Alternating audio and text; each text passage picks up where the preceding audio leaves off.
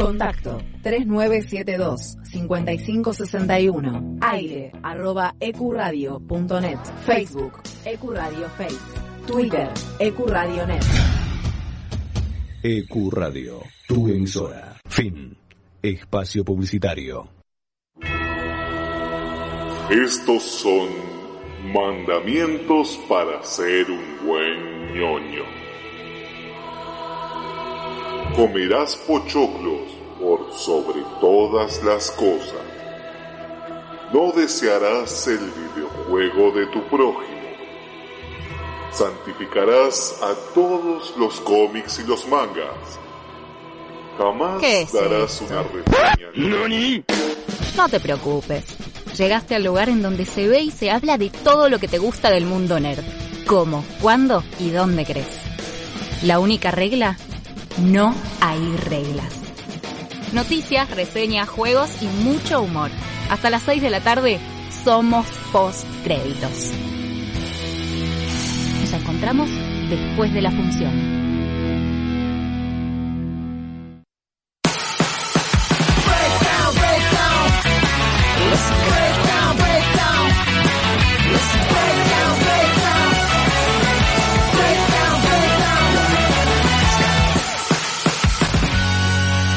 Como lo dice la cortina de Jojo Diamond It's Unbreakable, venimos acá a romperla, venimos acá a la tarde de EQ Radio para hacer post créditos. Bienvenido, bienvenida amigo, amiga que estás escuchando este programa. Te doy muchas gracias porque hasta las 6 de la tarde vamos a estar acá hablando de ñoñadas, curiosidades, noticias y hoy un tema bastante particular que todavía no quiero destripar porque y siquiera lo anunciamos en redes sociales para que sea una verdadera sorpresa. Si estuviste atento a los anteriores programas, tal vez por dónde puede venir la cosa, pero estoy segurísimo de que no tenés ni idea. Tal vez, creo que ni siquiera Noel Goldberg, quien nos está operando como todas las tardes de los sábados, eh, sabe realmente de qué se trata. Eh, paso también a saludarte. Eh, mi nombre es Jonathan Carretero, como siempre. Mis redes sociales me puedes seguir a través de Instagram, que es Jonathan con TH, guion bajo muto. Recuerda, Jonathan siempre con TH, o sea, Jonathan guion bajo D, guion bajo muto, y vas a encontrar mi Insta- Instagram. Pero más importante aún es el Instagram del programa. Eh, haz una cosita, haz por favor, pasate por postcréditos.radio en Instagram y dale like al meme, dale like a la página, seguinos, porque se están publicando cositas muy pero muy hermosas y que no te podés perder en el Instagram de, de lo mejor. Eh, sin darme flores, de lo mejor que se ha visto eh, en los últimos años dentro de esta red social.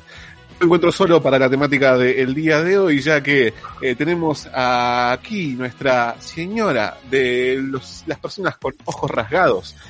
Son especialistas en hacer arroz muy muy rico y desenchufar las heladeras. Eh, esta señora que viene enfierrada y no particularmente porque tenga un arma, sino porque tiene fierros que cruzan eh, cierta parte de su cuerpo y por eso también le vamos a preguntar y primero le damos la bienvenida a Jackie. ¿Cómo está Jackie Sama, nuestra Jackie Chan? ¿Cómo va? Konnichiwa babies, acá andamos arrancando otro sábado espectacular, no saben el programón que nos espera, eh, pero bueno, tenemos dos horitas por delante para adentrarnos en todo eso. Eh, estoy muy bien, estoy viendo por la ventana y está nublado el día, pero no hace tanto frío por suerte, así que bueno, es sobrevivible, no sé si esa palabra existe, si no la acabo de inventar. ¿Sabes ¿Vos que eso? Johnny? ¿Todo bien? Todo bien, sabes que eso no es lo que nos interesa saber. Eh, la semana pasada pegaste faltazo, te hiciste a que no se entendía. Dice acá bola de tenemos- humo. tenemos una pregunta. Antes de que me me. respondas la pregunta, eh, quiero también darle la propicia introducción al señor Alex Jundro, eh, como lo conocemos, nuestro querido Inti, nuestro señor del pixel de los videojuegos. ¿Cómo estás? El Muy bien, Tinty Boy. Jonathan. Tinty Boy. Muchas gracias por la introducción. Acá estamos un poco cansados después de que anoche me pasé horas leyendo sobre física termodinámica hasta las 6 de la mañana eh, para ayudar a los, a los, más, este, a los pequeños niños de Dios que no tienen nada, viste, para comer en África. Eso fue un Así que ejemplo. Tinti, la verdad. Cuando quiero ser como vos. Si que, que, que una estatua a mi nombre, no me enojo, le paso las medidas, no hay ningún problema, mucho. Inminente. inminente. Pero no, todo bien. Acá tuve una, una semana de bastante trabajo y de bastante vicio. Porque empecé a jugar tres juegos a la vez. Tipo, Ah, quien, tranca. quien no quiere la La cosa, manija. esa manija se puede ver. Y estuve con el de Last of Us 2, con el Spider-Man de Play 4 y con el Control. Y nada, estoy como súper loquito. Estoy desligado de la realidad, muchachos. Estás en Onda, pará, otro primero. Terminaste el de Last of Us 2, sin spoilers, eh, no vamos a hablar con spoilers. Ok. Eh, no, Bueno, yo- me, me faltan, calculo, unas 3-4 horas. Eh, Mm, sí, sí. ¿Cuántas horas le metiste hasta ahora? Le metí 26 horas más o menos, 27 horas. Ok, ok. Debemos, eh, debemos estar en la misma instancia entonces, porque yo también pensé que en un momento dije, ah, esto tiene pinta de que va terminando alrededor de las 15, 18 horas, y de repente Sí, se dijo, fue otra cosa. Sí. Eh, ¿Querés que, que hablemos opiniones? Eh, No, no, no, vamos a ¿Sin guardarlo todo para el programa. Yo solamente quería preguntar cómo, cómo ibas con esa.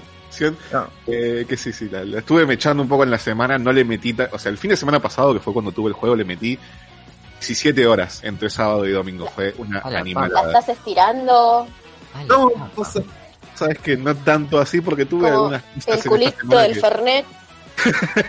tuve algunas cosas esta semana que me tuvieron un poquito más distraído del The Last of Us, pero me quería sentar cuando sabía que nadie me iba a molestar y que iba a tener unas 4 o 5 horitas como para poder entrarle. Ay, tal cual. Tal Te cual. super entiendo. Es que no podés Tal jugar este cual. juego si no sabes que tenés al menos 4 horas, porque no podés cortar la historia donde vos querés, porque te perdés todo.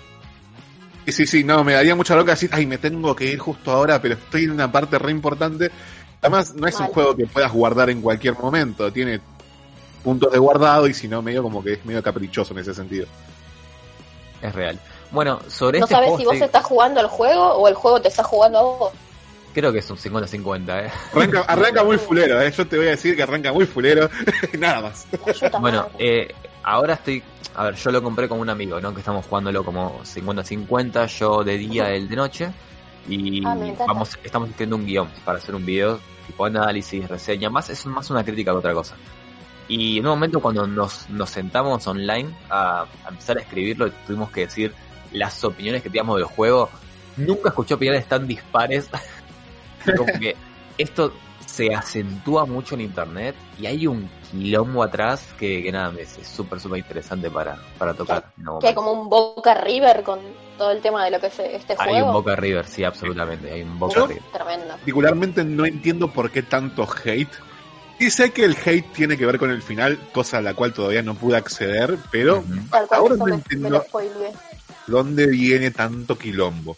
Mira, yo creo que, que de una, el hate viene de gente retrasada. No lo puedo decir de, de otra forma, porque no, es, es, realmente es como, eh, no hay forma de suavizar el pensamiento de esas Dale, personas. Tinti.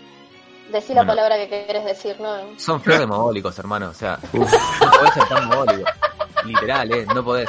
Porque, por ejemplo, yo entiendo que no te pueda gustar el juego. Re- Realmente lo entiendo. Hay cosas del juego que te pueden llegar a no gustar. Pero para tirarle odio, tenés que ser tonto. Literal, vos tenés que ser tonto o tenés que estar enamorado de Joel o de Ellie o de todo el mundo y decir como, esto no es lo que quería. Pero no podés Claro. odiar el juego. O sea, sos tonto si haces el juego. Porque el juego tiene No. mucho para amar, boludo.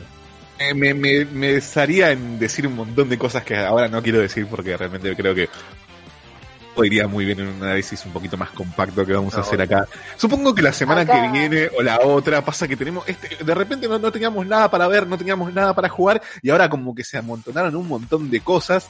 eh, Se nos, llenó- se nos juntó el ganado. Acá tenemos a nuestra querida operadora Noe Goldberg, que perdió el botón de, de la multa, pero no- nos está diciendo que Tinti está multado por lo que acaba de decir. me multa con un Pero yo también por- arengarlo. Me por- por por decirle la verdad. de verbal. Recuérdame como, como el Mandela de este programa.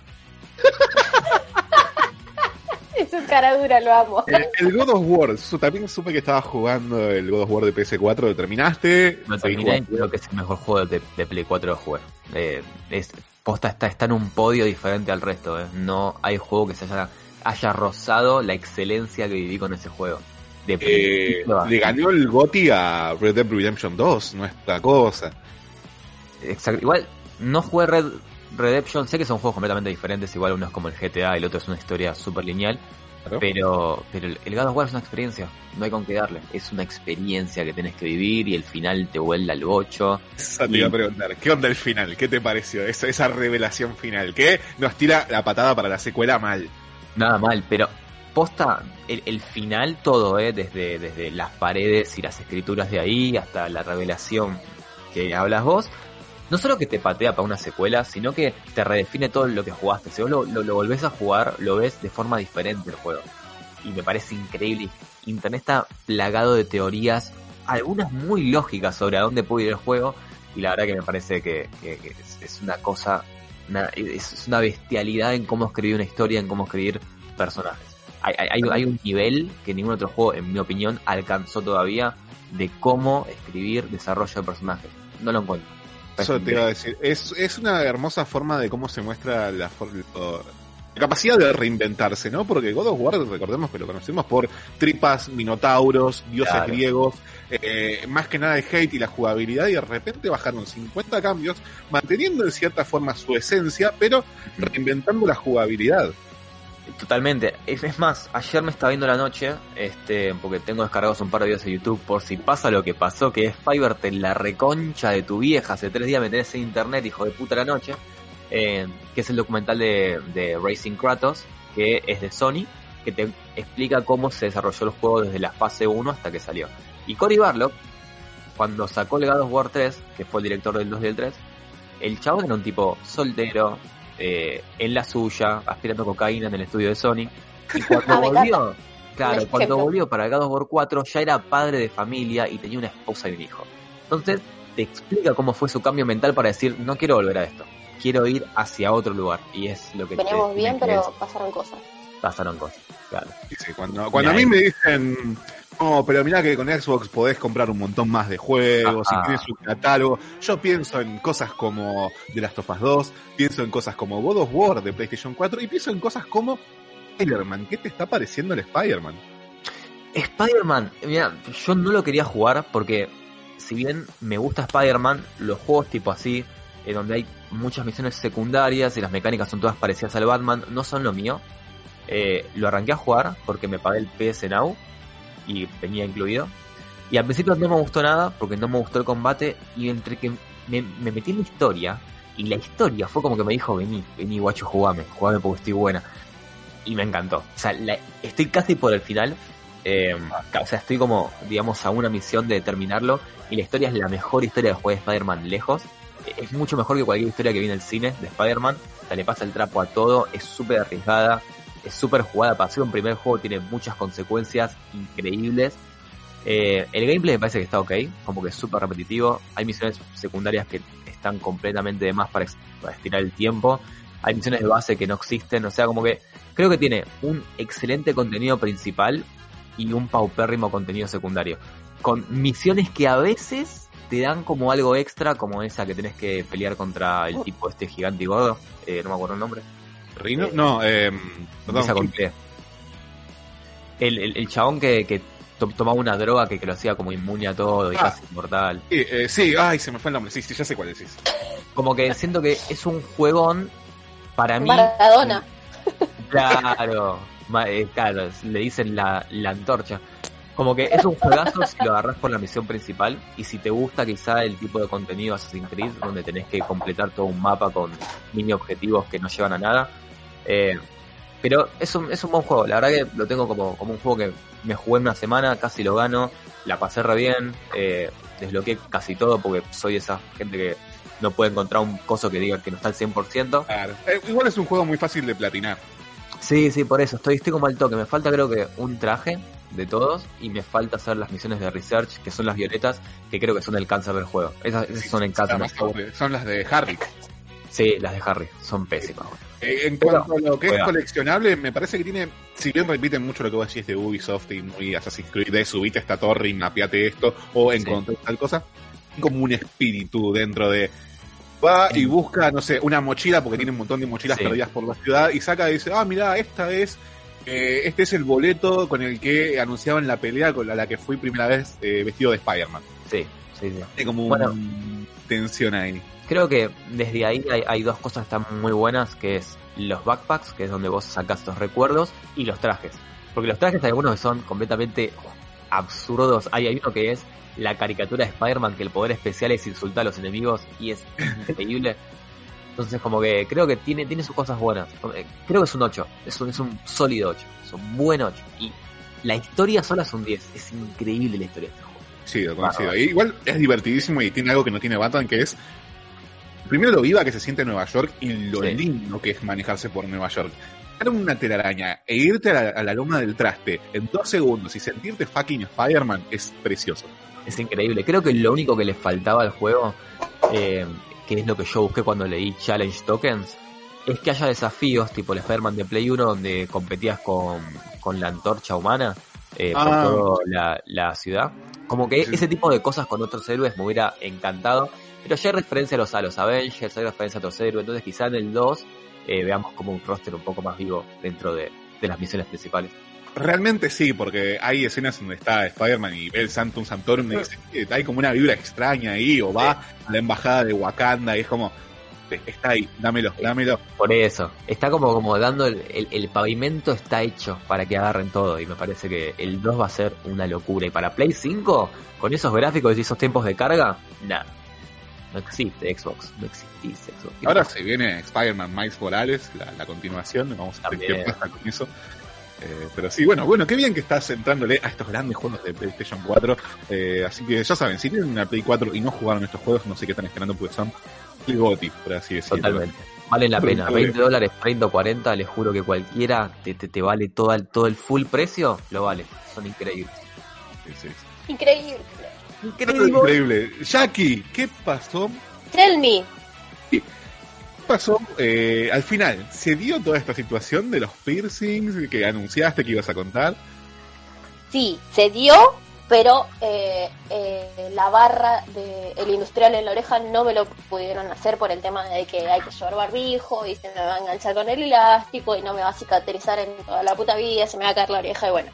Eh, así que ese no se pudo, pero los otros 2 barra 3 sí. Si No usas un barbijo creer. que se enganche en el cuello, como yo tengo uno así, no, no tengo el de las orejas porque me parece súper incómodo.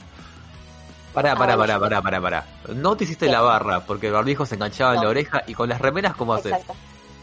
Y hay, hay algo entre la... no, ¿qué te- ¿Pero qué te pensás Bueno. que ando con remeras de red que soy ginata? Ey, ey, ey, Yo no sé cómo usted se viste, pero hay muchos tipos de tela. No, pero me parece, va, no sé. Bueno, Sí, está. eh, ¿Estás bien con eso? te voy a te voy a contar en detalle. Las barras son muy chivis, son re bebés. Las, las bolitas del piercing también son como bastante pequeñas en comparación. Yo pensé que iban a ser mucho más grandes, tipo, no sé, que el de la lengua, ponele, pero no, la verdad que no, son re pequeñas. No se, no se me ha inflamado tanto como me han dicho, así que no tuve problemas tampoco de que se me incruste en la piel. Nice. Eh, estoy 10-10, la verdad. Sí, es una experiencia religiosa porque al ser tan sensible en la zona, la verdad que en el momento en el que la aguja atravesó mi piel, yo hice como un hámster cuando lo apretás y se le salen los ojos. Bueno, así. Pero, eh, ¿qué- qué? decime que no tenés hamsters. no, no, no tengo. Pobres Es animalitos. como cuando pisas un Vale, pollito. Bueno, una cosa así. Claro, ta- el mismo ruido. Ah, bueno, acá nos dice Noé que le preocupa el de la nariz cuando tenés mocos. El otro día me tuve que sonar la nariz y dije, esto va a ser un quilombo, va a ser un desastre. Y la verdad que lo único que tuve que hacer con el septum fue subirlo para arriba, que se queda perfectamente, y sonarme la nariz por abajo. Es muy... Es más fácil de lo que parece. Las soluciones de la vida para gente con aritos. Que te lo explica Tal todo. cual. Y me dijo la, la chica que me perforó que si el día de mañana me lo quiero esconder por un tema de que no, no se usa más el barbijo y tengo que tener una, eh, entre, parente- entre comillas, imagen presentable en el trabajo, que me acerque al estudio, me lo abre un poquitito y me lo puedo esconder para adentro. Y me No. queda dentro de la nariz y Increíble. no se nota. Hermoso, es todo, todo, todo muy hermoso. Te llevó a esta Bueno, situación de transformarte en Pain. Ah, sí, si fuera por mí. No, es que eh, la posta, todo este tema de, de- de las limitaciones que trajo la cuarentena y todas las cosas que se pueden y no se pueden hacer, me hizo replantarme todas las cosas que capaz eh, antes no hacía por indecisión o por el o por el qué dirán y ahora es como me chupa todo un huevo, me voy a dar los gustos y voy a hacer lo que a mí se me cante porque si no lo hago ahora no lo voy a poder hacer mañana. Perfecto. Es perfecto, la verdad que me parece increíble. Está bueno que teníamos ese tipo de, de revelación con la, con la cuarentena. Así que bueno, Jackie, ¿en qué red social te podemos encontrar para ver tu arito de la nariz? En- me pueden encontrar en Instagram como jackie.sama. Eh, Jackie, J-A-Q-I-I punto guion bajo Sama. Van a encontrar eh, selfies con mi arito precioso, hermoso, divino, que lo amo con toda mi alma. Eh, la otra foto no la puedo subir porque me van a cerrar el Instagram y me van a dejar de seguir 350 personas, me van a bloquear 14, me van a denunciar 260. tipo des- deshonra, desgracia. Eh, y nada, van a encontrar probablemente TikToks. Ahora no estoy subiendo tantos, no estoy haciendo yo tampoco porque me, me- la posta me quiero arreglar y no tengo ganas de maquillarme, así que no estoy haciendo. Ya que vos no sos lo que se ve en TikTok, sos una mentira. Sí, es un catfish. Catfish. ¿Cómo, cómo? Llamen a MTV. Yo soy como. Es súper cerdita, súper cerdita soy yo. Arreglada soy tipo la mina de todos los días y cuando no me arreglo soy súper cerdita. Creo igual que, que, que nos pasa a todo el mundo. ¿eh? Yo el otro día estaba a punto de hacer un video para YouTube y veo la grabación y digo, amigo, amigo, ¿cuándo? Amigo, Amigo, dale. amigo, Estás tetón, capo, ¿qué está pasando? me encanta. Te puedo tocar una Hablando de grabaciones, en el momento de tu espacio publicitario, decinos, eh, ¿en qué redes sociales te podemos encontrar? ¿Dónde vamos a ver pronto la reseña pertinente del The Last of Us Parte 2? Eh, Ahí va. Posta, me Eh, reinteresa. La reseña va a estar en un canal que se llama Señores del Gaming, que lo tengo con un amigo, yo soy el editor de ahí, casi nunca grabo. Pero bueno, para este caso puntual voy a grabar porque tengo decisiones muy chocantes con el pibe que, que graba. Y creo que sería desleal dar un solo punto de vista. Y para el resto de mis videos, para que me vean bien tetón, estoy en Alex Jundro, con una sola L, en YouTube. eh, donde no hay planes para subir nada hasta que arrancas el ejercicio, muchachos. No, pero vos podés aprovechar ahora, te abrís un Twitch, haces transmisiones con Escote y quién sabe, capaz que sube la, la audiencia.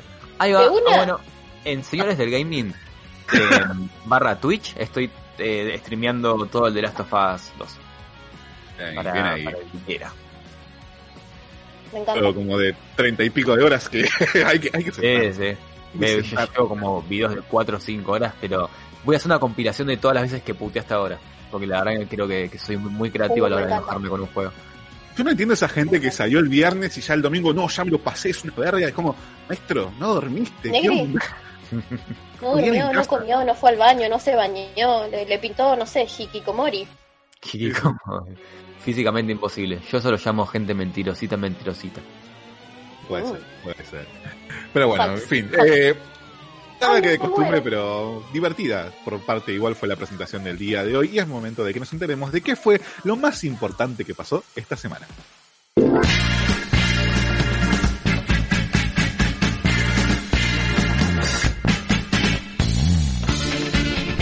Los videojuegos son entretenimiento, los videojuegos son una forma de expresión y ahora también son un medio de comunicación, como sucede desde hace tres días cuando se lanzó eh, una iniciativa a través del juego Minecraft que está en boga, está en boca de todos ahora de nuevo. Es como que volvimos al 2012 del mundo de vuelta. Minecraft está, está recontra arriba.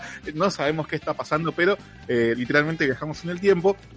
Y eh, se dio la iniciativa que se llama la Biblioteca Sin Censura, para traducirlo a un español un poquito más platense, que es un proyecto que llevó tres meses para construirse, utilizó 12,5 millones de bloques eh, y que fue hecho por 24 constructores de 16 países del mundo, que tomó en total para hacerse 250 horas de construcción. Me dirás, no, pero ¿para qué sirve esta biblioteca de Alejandría ficticia, por así decirlo? Bueno, esto es gracias a la iniciativa de la gente de Reporteros Sin Fronteras, en- al verse asediados o injuriados por ciertas censuras por diferentes eh, tipos de empresas o pensamientos políticos en sus países natales, decidieron hacer como esta biblioteca amparada dentro del contexto de videojuegos, dentro poner archivos, libros reales que no pudieron publicarse en sus respectivos países por la censura. Me gusta. Sabemos que, bueno, esta, esta, este videojuego tiene más de 145 millones de jugadores activos cada mes, que una de las propiedades de esta biblioteca va a ser de que los archivos no se van a poder editar, constantemente se están sumando eh, archivo tras archivo tras archivo, así que vamos a ver en qué termina todo esto de la biblioteca sin censura, Eh, pero me parece un proyecto más pero más interesante eh, para ver cómo, cómo se también se sale de todos estos tapujos que teníamos eh, con la cuestión de eh, la censura y a veces ciertas, ciertos pensamientos que no obedecen a- al bien periodismo. Pero bueno, se celebra eh, esta forma tan innovadora de utilizar los videojuegos y sobre todo un videojuego tan popular como lo es Minecraft. Aquí, ¿qué tenemos por tu lado? Bueno, tengo la grata sorpresa de anunciarles que se anunció un spin-off de My Hero Academia. Esta- Ah. Nuestra querida historia del cabeza de brócoli Juan Carlos Bombita. Oh, Eh. no. No Juan Carlos Bombita. no de nuevo decía. No de nuevo. No de nuevo, decía. Bueno, el nombre de este proyecto será My Hero Academia Team Up Missions y fue anunciada su llegada a comienzos de 2021 por parte de la distribuidora de anime y manga Beast. Eh, va a contar eh, las historias de nuestros queridos héroes y villanos, pero lo- los comienzos de cada uno, de cómo van adquiriendo experiencias diferentes mientras crecen como figuras heroicas dentro de este mundo.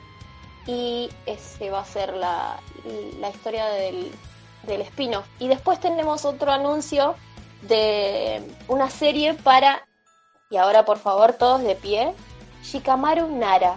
Oh, shit. Sí, nuestro querido eh, Best Boy Shikamaru, tipo, eso sí es un amigo vieja, aprecia más a tu amigo Shikamaru. Es el, Eh, es, eso sí es lo- el Real Jaspando. Ah, es- Dios mío, me, me agarró calor. Eh, me Eh, dieron la no noticia ayer. bueno, ya aquí, porque estuvo publicando fotos con sus bandos. Esto Ay, sí.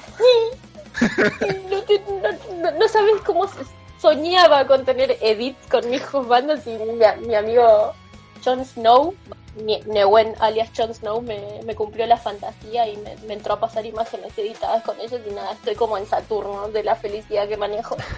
Eh, la publicación más virga que tenga. No, no tan virga. Upgrade, go back. y nada, estoy como súper feliz y luciendo a mis, mis juzgandos bebés por todos lados.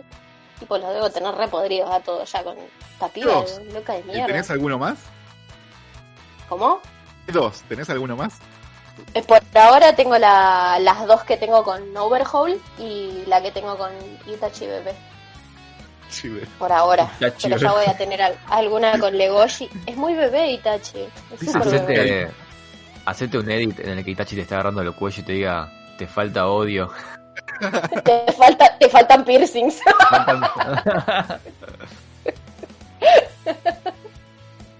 y, y nada, estoy como re feliz. Y bueno, tenemos te, te esta... desvirtuamos la noticia, pero Shikamaru. Pero, ¿de Sí. qué va a ser la, la serie? eh, se va a llamar Shikamaru's Story Morning Clouds. Mostrará más detalles de la vida de nuestro querido Shikamaru, que actualmente es padre de familia y el asesor de Naruto en su camino como el séptimo Hokage de Konoha. Mm, me eh, increíble. Junto con las historias de Naruto y Sasuke, este spin-off dedicado a Shikamaru forma parte del nuevo material que enriquecerá aún más los eventos de Boruto Naruto Next Generation. Que la verdad, yo empecé a ver Boruto esperando nada y me sorprendió. Ay, no me digas wait, eso. Wait, wait, wait, ¿hasta qué capítulo llegaste? Pues yo me vi todo. No, no, no, te juro que me. No, estoy. eh, creo que estoy al día. ¿Estás al día?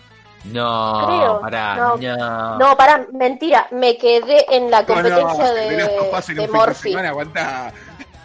Una cosa. Tenemos, tenemos hasta, hasta las 6 de la tarde. Quiero, quiero, quiero que me defiendas a Boruto. Porque es, es, es, ey, es indefendible. Yo a Boruto no te lo voy a defender, te voy a de- defender a toda la familia Kimichi. Yo veo Boruto por Chouji y la familia de Chouji, no por Boruto. Es un personaje Ese- ni siquiera terciario. De- de- de- Ese ángulo lo tengo que ir a buscar a la cancha porque La verdad que ni, ni lo, ni lo había pensado. Mira, yo creo que Boruto posta arranca bien. O sea, creo que hasta los el capítulo 60, ponele, es una buena serie. Mm. Fuera de joda. Tiene como suspenso, trama, nuevos personajes, todo lo que vos quieras. Pero llega un Tal punto en que el enemigo real de, de Boruto son como aliens in- interdimensionales de Plutón. Y es como, dale, dale, aguanta un poco, Kat. O sea, dale, Dragon Ball. ba- Bájale un Sí, campo. lo que pasa que está, es, no tiene razón de ser, porque para que tenga esa efectividad, tienen que ser más fuerte que Naruto. Y Naruto, la verdad, que alcanzó un modo dios al final de su serie. Mal. Eh, Naruto que decir, ¿para qué continuar este universo? ¿Para qué continuar Bueno, con el linaje Uzumaki? Lo, lo loco es que la serie te, te- te intenta plantear la idea de que Boruto a sus... ¿Cuándo que tiene? ¿14 años de la serie 15? Es más fuerte Más que Naruto. menos. Pero no lo sabe. Ah. Y es como... Tómatela. Era, gato, ¿qué te va? Vos nunca viste Dragon Ball. Nadie tiene que ser más fuerte que el chabón principal. Mal. Que, que están rompiendo todo. Para justificar, todo. su serie se llama como él, así que técnicamente él es el príncipe. Claro, el, el Escuchame una principal tendría que ser él. Pero tiene más o menos, qué sé yo, que una, una proporción de 25-75 con el padre en cámara. O sea, casi que sale más Naruto que él. Y encima lo Es odia. pésimo padre, es horrible. Es. ¿Quién? es el único chabón que puede multiplicarse en un ejército de sí mismo y que encima así todo es un padre abandónico. No, es que el, eh, Boruto sabe cuando es un clon del padre y no el padre el que está en la casa y no, no le gusta. real. No, Real. pero puede, puede presentarse en persona y dejar un clon haciendo lo que tiene que hacer. Ah, vos Pero- tipo, trabajando el clon.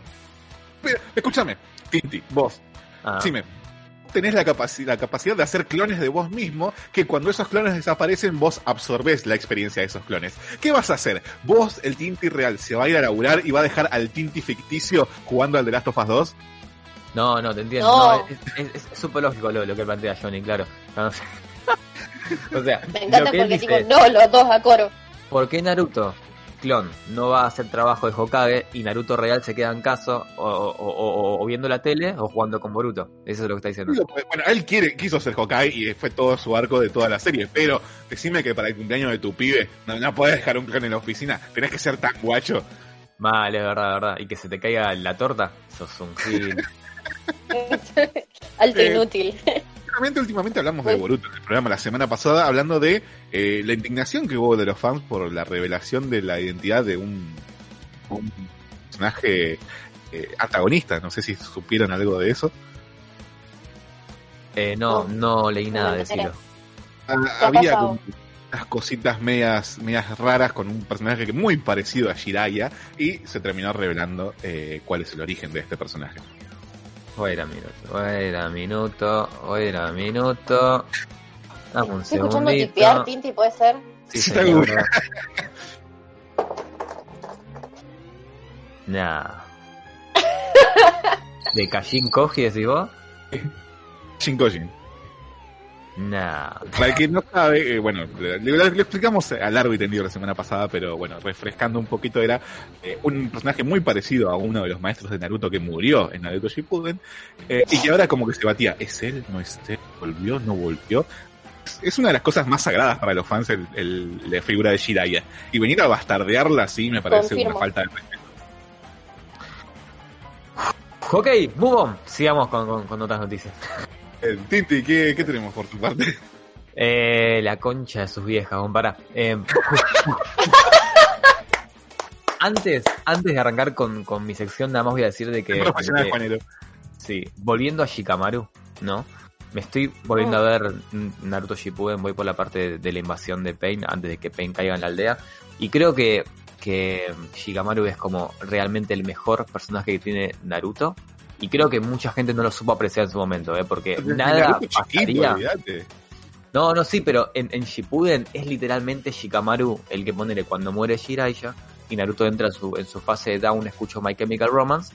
eh, es Shikamaru el que le dice, loco, dejamos de ser alumnos ahora, que no quedan más maestros, para ser maestros. Sé un hombre y afronta lo que pasa. Y si no fuera por Shikamaru, Pain hubiera matado a todo el mundo. Porque Na- Naruto nunca hubiera levantado el culo de la cama. O sea, es el mejor personaje de la serie. Es el chabón que, que mantiene que todo se mueva para adelante. Así que me parece nada más que buenísimo que tenga una serie. Es el, es el verdadero héroe de Konoha. Por mi lado, Necesario. era necesario. No es el que queríamos, pero es el que tenemos. Por mi lado, traje que esta semana se reveló de que el Horizon Zero Dawn, ese juego exclusivo de PlayStation 4, en el que Eli, no, Eli no, Eloy, este, tu personaje principal, tiene que ir por el mundo descubriendo de dónde viene la humanidad, qué pasó con los rastros de humanidad que hay en la Tierra y destruyendo robots gigantes en forma de dinosaurios. Y Me este encanta. juego es increíble. Fue uno de los GOTY de PlayStation hace un par de años y ahora va a salir para PC. Y lo interesante de esto es que hay una tanda de juegos que eran exclusivos de, PlayStation que están por salir en Steam entre el mes que viene y el 2021. Y hay como medio una, una, una revolución sobre esto, ¿no? Una pelea interna entre los fans de PlayStation que algunos, los que yo llamo los raza baja mental, están como en la discusión de me dijeron que era exclusivo, ¿para qué compré la consola? Y están los que tienen como, como un IQ que pudieron terminar la primaria, que dicen, che, mal ahí que tengo una PlayStation y que los de PC lo a poder jugar, pero qué bueno que llegue este juego a más gente. Está la gente iluminada que dice, hey, qué buena estrategia de marketing de parte de Sony para acercar a la gente de PC a la PlayStation 5. Entonces, como que me parece súper, súper interesante cuál va a ser el futuro a nivel empresa de Sony si sus exclusivos van a ir a otras consolas. Sobre todo al mercado de PC, que es el mercado más pirateable y el mercado eh, más grande que hay. Además, Para- recordemos, no es un juego que salió hace cuatro meses, salió en fucking 2017. Por eso, ya lleva tres años de antigüedad, pero mismo poner el Death Stranding sale creo que en un mes. Eh, hay muchos juegos que, que se anunciaron en la conferencia de Sony de PlayStation 5 que van a salir para, para PC. Eh, la gran mayoría, Hitman 3, Godfall, Ghostwire, Deadloop, el Pragmata. O sea, hay, hay muchos juegos que van a salir, que ya van a dejar de ser exclusivos para, para Play 5 y van a empezar a abrir un poco el ecosistema para también Microsoft con la PC. Entonces nada, me parece que es brillante, me parece increíble. Cuando salga el Horizon para PC lo voy a bajar pirata. Eh, y lo, lo voy a jugar en su magnífico 4K con 60 frames y nada, me parece- me parece que es increíble. Y como truco de marketing, porque todos sabemos que la Play 5 tiene componentes que no existen en PC actualmente, eh, creo que también es muy bueno. Porque si vos podés gastar, siendo no sé, alguien de un primer mundo, ¿no? Que pueda gastar mil dólares una computadora de gama media, podés gastar 500 en una PlayStation 5 que te va a dar el mismo rendimiento. Así que me parece que, que es un trucazo. Es Además- un trucazo. Seamos sinceros, eh, si bien yo defiendo a Sony y me encanta PlayStation y me encantan sus exclusivas, esto de las exclusivas es un cáncer para la industria, porque vos imagina si te dijera que, no sé, eh, tal película no la podés ver a menos que tengas tal reproductor de Blu-ray. Hmm. Y que eso afecta un montón a lo que es la, la procuraduría del videojuego en sí. Dentro de un par de años, si no tenés tal consola, no vas a poder jugarlo. Es, es horrible. Sí, eh, Es el único medio en el que pasa esto, ¿entendés? Como que te dije, que te dijera, no sé, tal libro lo vas a poder leer si tenés solamente esta marca de anteojos. Hmm. Eh, sí, te entiendo. Yo ahí no, no estoy tan como... eh, no, no estoy en contra de las exclusivas, la verdad, porque creo que en un mercado donde vos tenés que vender hardware, que ya tenés en una PC y que nada más estás vendiendo como variaciones para, para gente que no, no tiene una PC o no quiere conseguir una PC, tenés que tener un factor de venta que sea decisivo. Y si tus juegos van a estar en Microsoft, eh, digamos, en Xbox, en PC y en Play 4 y en Switch, tienes que tener algo que, que te haga distinguir. Y nunca va a ser el hardware, porque PC te va a pasar el trapo toda la vida. Y quizá te que sean tus servicios, como ponerle el, el, el Xbox Game Pass o el PS Now. Así que los exclusivos de industria, tipo de estudios como Santa Mónica o Guerrilla, son un mal necesario para que vos puedas hacer que tu empresa eh, se distinga del resto. Pero este truco puntual de, por ejemplo, sacar al mercado los juegos por ejemplo, Horizon 1, o el Stranding 1, o el Spider-Man 1, sabiendo que el 2 va a ir a tu consola exclusiva, es un trucazo de marketing. Porque el que juega el Death Stranding y dice, qué buen juegazo, el 2 sale para Play 5 y no sale para PC dentro de dos años, va y se compra la Play 5 es, buenísimo. Es como. Además, ah. recordemos que estamos en una época de inflexión en cuestión de la generación de las consolas, en la que estamos a punto de dar el salto a la siguiente generación. Entonces, eh, Horizon Zero Dawn ya tiene confirmada su secuela. Incluso la, vimos, eh, vimos el tráiler en la conferencia que dio Sony de la presentación de la PlayStation 5. Mismo la secuela de Spider-Man de Play 4, tenemos Spider-Man Miles Morales. Eso sí, estoy re de acuerdo, que es re inteligente por parte de Sony. Así que nada, quizás nos vamos a un futuro donde no haya tanta división y donde haya un poco más de crossplay, que sería realmente lo, lo ideal al fin y al cabo. Así dejamos un poco la toxicidad de la guerra de las consolas, que siempre está bueno, en realidad es divertido decir como, ay, mi consola vende más que la tuya, pero eh, ya, ya está bueno. Ya... Llegar al punto de la indignación o la pelea es como, dale. Claro, exactamente. Tienes acciones en Sony, y Ey, no reveles mi secreto. Siguiendo en la línea de los videojuegos, esta semana hubo una sorpresa que yo la, catalogaría más como rumor, porque todavía no está eh, completamente confirmado, pero se filtró un video medio mal filmado en las redes sociales sobre un supuesto juego para PlayStation 5 de el universo de Harry Potter. Dice, soy sincero, le tengo mucha estima a los juegos de Harry Potter después de la Play 1 porque son juegos que venían medio de la mano de las películas y eh, le faltaba como un golpecito de horno. No sé si llegaron a jugar alguno ustedes, en la PlayStation 2, en la PlayStation 3. no, no, no, por este suerte, barra de gracia, no, no jugué ninguno. Digo, eh, Harry Potter y la cámara secreta y la piedra filosofal de PlayStation 1 son joyitas que hay que jugar, aunque sea por consumo irónico. Mm. Son, son yo me acuerdo que esta versión en el Ciber la, le, saqué chispas. Pero bueno, eh, hablando de este. Pero guarda, eh, porque hay, hay dos juegos más del universo de Harry Potter que creo que están al mismo nivel de, grandeza, que es el de Quidditch de PC. Eh, sí. Clásico. El, campeonato de Quidditch, sí. y el, el de Play 2 de La Orden del Fénix es el primer juego de Harry Potter eh, de Play 2. ¿Sabes que a mí no me gustó? No, a mí me encantó. Por, por, por las peleas, por, por el desbloqueo de, fue casi un RPG y me pareció como súper, súper de chico, fue como, ¡Ah! estoy jugando. Eh, Pero bueno, se filtró un video en internet que, pueden buscarlo en YouTube como Harry Potter PlayStation 5, en donde vemos esta especie de alfa trailer con música muy hypeante de Harry Potter, ¿no? Que cuando la música de Harry Potter.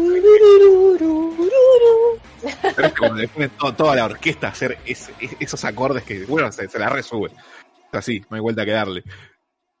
Y que según los rumores, este juego estaría siendo estrenado a finales del el 2021. Así que vayan sentándose y preparando un marcador porque hay que esperar. Bueno, igual hay que ver qué pasa porque, perdón que metamos este tipo de temas, ¿no? Pero es lo que está pasando, digamos. Como que, ponele, hoy en día vos no podés, y literalmente vos no podés decir públicamente que te gusta Harry Potter sin que venga el deforme de turno y te diga, hey, apoyas a Jacob Rowling, que es homofóbica y transfóbica. Es como, hermano. Entonces, no sé en qué estado va a estar la, la industria como para recibir este juego o no. o sea. Tal cual. Por ejemplo, el otro día hay un cantante de una banda que, que, me encanta, se llama Sleeping with Silence, que el chabón tuitea simplemente que está leyendo. ¿Te gusta Sleeping with? Increíble, después lo charlamos offline. Eh, ah, dale.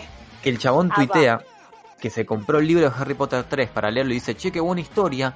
Y el nivel de hate que este chico recibió, de gente diciendo como, pará, pará, flaco, pará.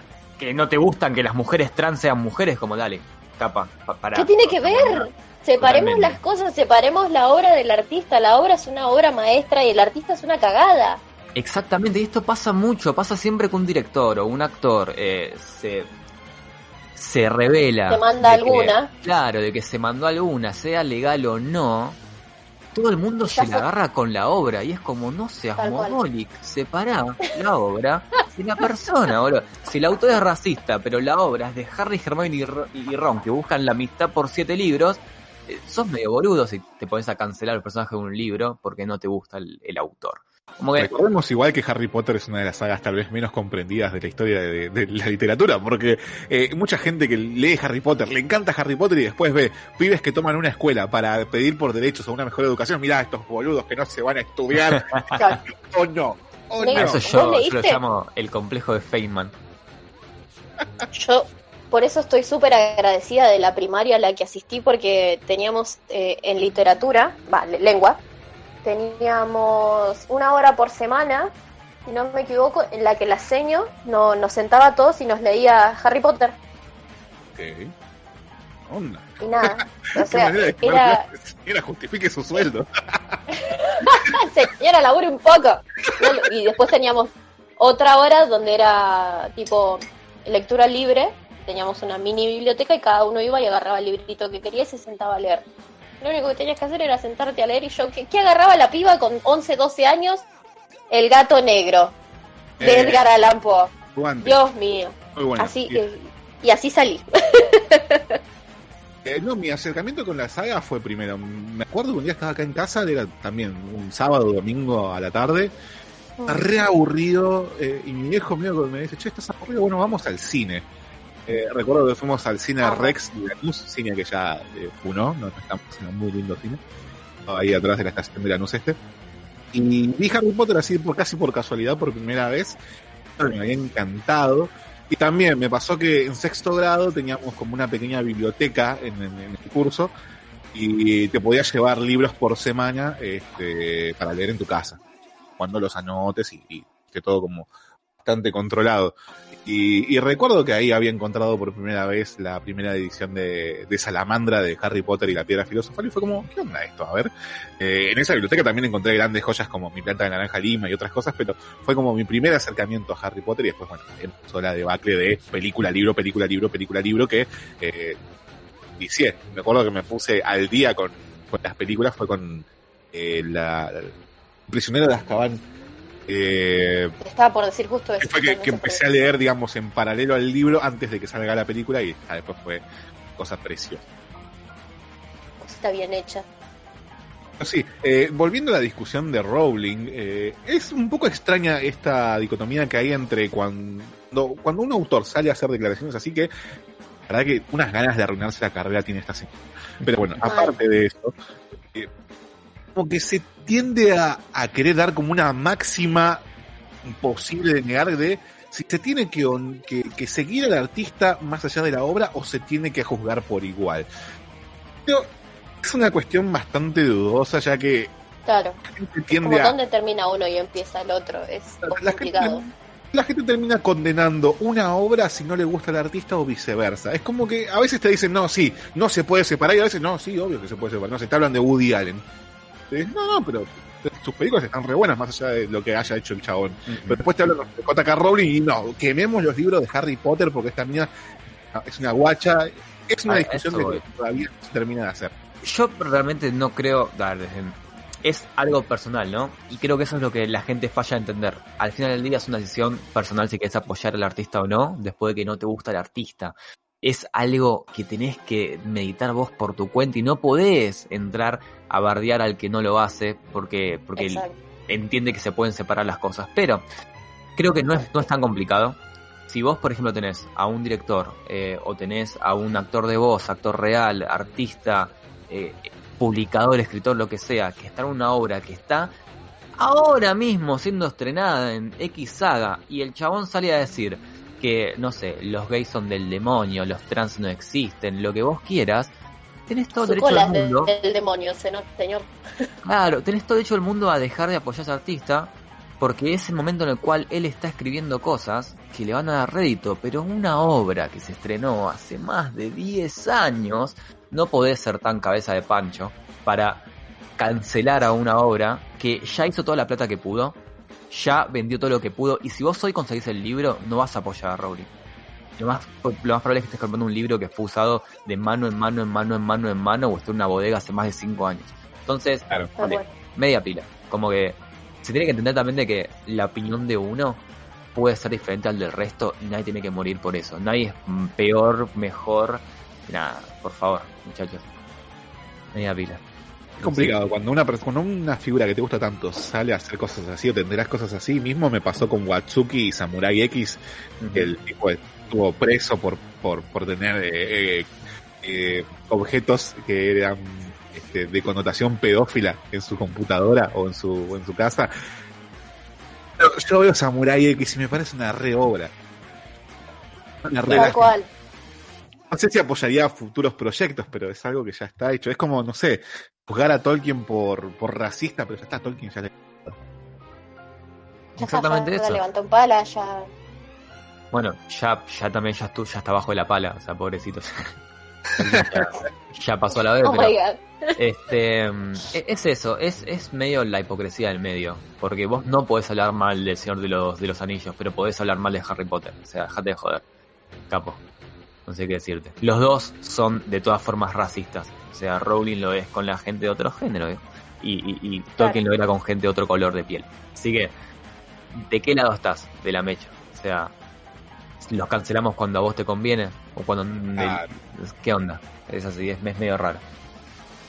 Y siguiendo en el lineamiento de los videojuegos, un rumor también, este ya este, está más dudoso, pero también me gustaría decirlo, es que el actor Giancarlo Espósito, quienes todos recordamos por su participación como el antagonista de la serie Mandalorian, o obviamente como Gus Fring en es el universo de Breaking Bad, anunció de que está trabajando en un videojuego de Ubisoft en donde requiere otro tipo de técnica de actuación eh, por la captura que está realizando este estudio para llevar a cabo el videojuego, que va a ser, va a ser anunciado el 12 de julio en un evento que va a tener Ubisoft y se especula, casi casi que se confirma de que sería Far Cry 6.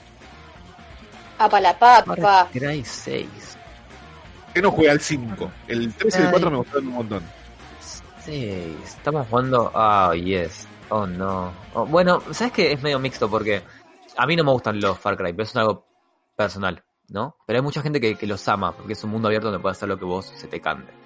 Eh, pero tengo entendido por, por muchos amigos que son fans de, de Far Cry, tipo cabezas de termo de Far Cry, de que el 5 está muy bueno, el de la secta está re- religiosa, pero el spin-off que tuvo es el peor juego de la historia, que es el de las dos pibitas estas, eh, Double Drown, creo que lo llaman, no me acuerdo muy bien. Así No, que, el del 3. Este, eh, creo que, que quisieron hacer la gran Uncharted y no le salió. claro, exactamente, estoy, estoy muy... Ah, aparte sí, está bien, está bien. Sí, aparte de tener un actor de peso, como digamos este Giancarlo Esposito, eh, no te define nada. Y mismo yo creo que es contraproducente tener actores importantes en un juego. Porque le baja presupuesto al juego. Por pagarle a alguien que es desconocido. Eso, Así que, Ubisoft es un. Y seamos sinceros, eh, no se especializa, no es conocida Ubisoft por sacar juegos en excelente condición en el día 1, así que ya sabemos. Eh, igual no se sabe qué rol va a cumplir el actor en esta entrega. Se especula que va a ser un villano, porque el tipo tiene toda la pinta de villano. Es así. Eh, pero realmente no se sabe, así que nos enteraremos el 12 de julio realmente qué es lo que va a pasar con el trabajo de Giancarlo Espósito y Ubisoft y si realmente es eh, un próximo Far Cry. Aquí, ¿tenés alguna noticia ahí cortita y al pie? No, la verdad que no me quedé sin, sin noticias. Va, eh, se está rumoreando, no sé si ustedes conocen la serie de eh, Lucifer. Sí, Bueno, se está rumoreando que para la sexta temporada eh, Tom Ellis no va a ser más de Lucifer, sino que lo va a reemplazar Ian Somerhalder, si mal no recuerdo. Y la verdad estoy muy ofendida y si eso es real, eh, me, me voy a poner muy triste. O- pensé que Porque la temporada 6 El era la última. Detective no va a ser lo mismo. Claro. Pero no, no Eso- le queda es como- una sola temporada a Lucifer, que es la 6. Tengo Claro, para la sec ¿Dije la 6 o dije la 7? Para, o sea, ¿se va a ir para la temporada final de la serie? Claro. Qué hijo de puta. O sea, va a ser la 5 que sale ahora, si no me equivoco, en agosto. Y vaya, la hicieron en realidad. Y para la 6 ya no va a estar él, sino que va a estar Ian Somerhalder. no, que no, para no, quien no sepa quién es, es eh, Damon en The Vampire Diaries. no. Si no viste No. Vampire Diary, Si no vieron Vampire Diaries, la verdad que no sé cómo decirles quién es. ¿Es el, es el tipo, siempre se ve que tiene cara de serio, como que está constipado. Eh, Uh, Sí, no, es, es. Sí, inexplicable. sí, me Es inexplicable. No, pará, no, ese, ese es el otro, me parece. ¿Ese es el otro? Sí, Paul No, no. Weasley. No, no me acuerdo cómo se llama. Ok. Mira, yo creo que si el de Lucifer, que es Lucifer, se va para la temporada final de la serie, tiene una muy buena excusa. Arruinan todo. Sí, sí, lo arruinan todo. Tiene que tener una muy buena excusa. Tiene que tener coronavirus, un hijo en camino, no sé, algo, algo, algo que, es- que no puede ser. Hijo en camino con coronavirus. Ahí va, claro. Esa quizá. Eh, va a ser tipo la gran Doctor Who, ¿no? Que va a ir cambiando de actor cada entrega. Eh, Eh, eh, Sí, hubieran empezado por eso. ¿Sabes quién hizo también la gran Doctor Who? ¿Quién? Manuel, que es el tema del día de hoy en el que vamos a hablar eh, en esta fecha. Nos, nos ponemos a hablar sobre eh, todo lo que tiene que ver con contenido pornocho o para adultos. Eh, el día de hoy nos toca la saga de Manuel, esa mítica saga que hemos podido ver por The Simpsons. Pero antes que nada, vamos a escuchar un poquito de música. Comienza a sonar en la tarde de EQ Radio. Eh, una canción de Bersuit Bergarabat que se llama Porno Star. Amo.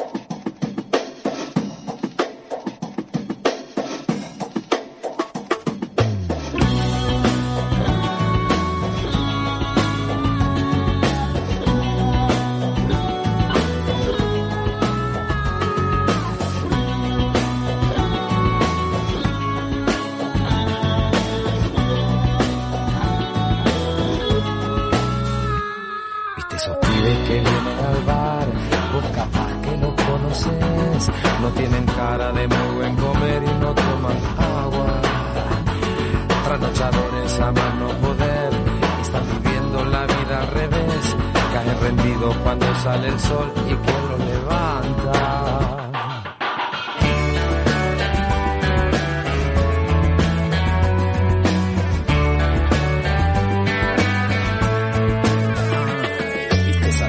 Cuando no das más y el cuerpo empieza a pedir por favor. Ya no hay paso, ni beso, ni alcohol para consolarte. Y sin embargo vos te quedás abrazadita a sensual. Como que todo va llegando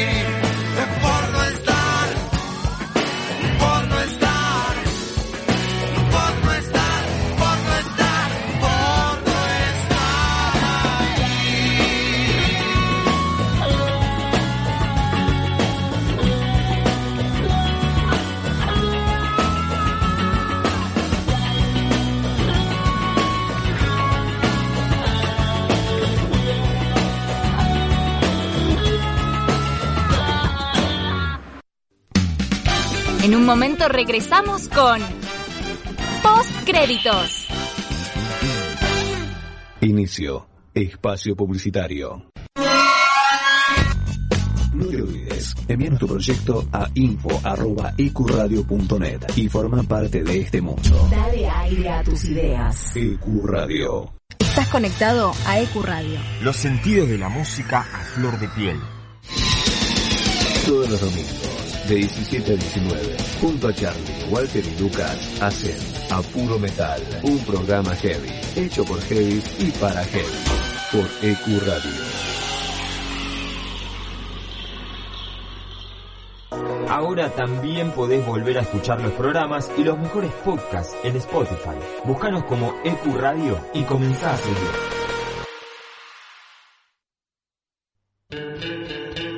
Nadie cree en lo que oye. Para terminar la semana bien informado, Cada viernes de 21 a 22 horas. con las noticias más importantes, la información deportiva, Buena música y la agenda del fin de semana. Nadie cree en lo que oye. Viernes de 21 a 22 horas por EQ Radio. A algunos le puede gustar el suspenso o el drama, el romance. Ah, acción. Pero solo unos pocos se quedan hasta el final. Cuando termina la función, comenzamos nosotros. Hasta las 6 de la tarde. Nos encontramos después de la función. Post crédito por EQ Radio. La radio es un espacio donde uno logra conectarse con varios sentidos. La radio genera una sensación de libertad y fantasía. EQ Radio. Dale aire a tus ideas. B. Invasión bicicleta. La ciudad se vive desde dos ruedas. Con Clarisa Arreguer y Matías Abalone. Lunes, 20 a 21 horas, por EQ Radio. Estamos dando un paso más para superar todo esto. Del primero al 17 de julio, por favor, quedémonos en casa. Gracias por este esfuerzo. Cuidarte es cuidarnos. Buenos Aires Ciudad.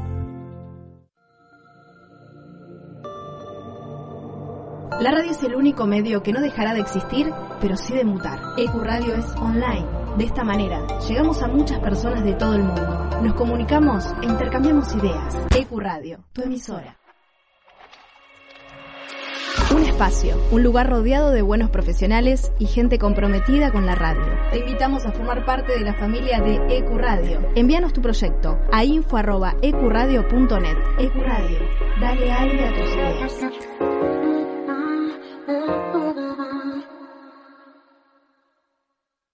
Experiencia Saturno. Atrévete a vivir un mundo nuevo. Sábados, de 20 a 22. Anímate a la Experiencia Saturno.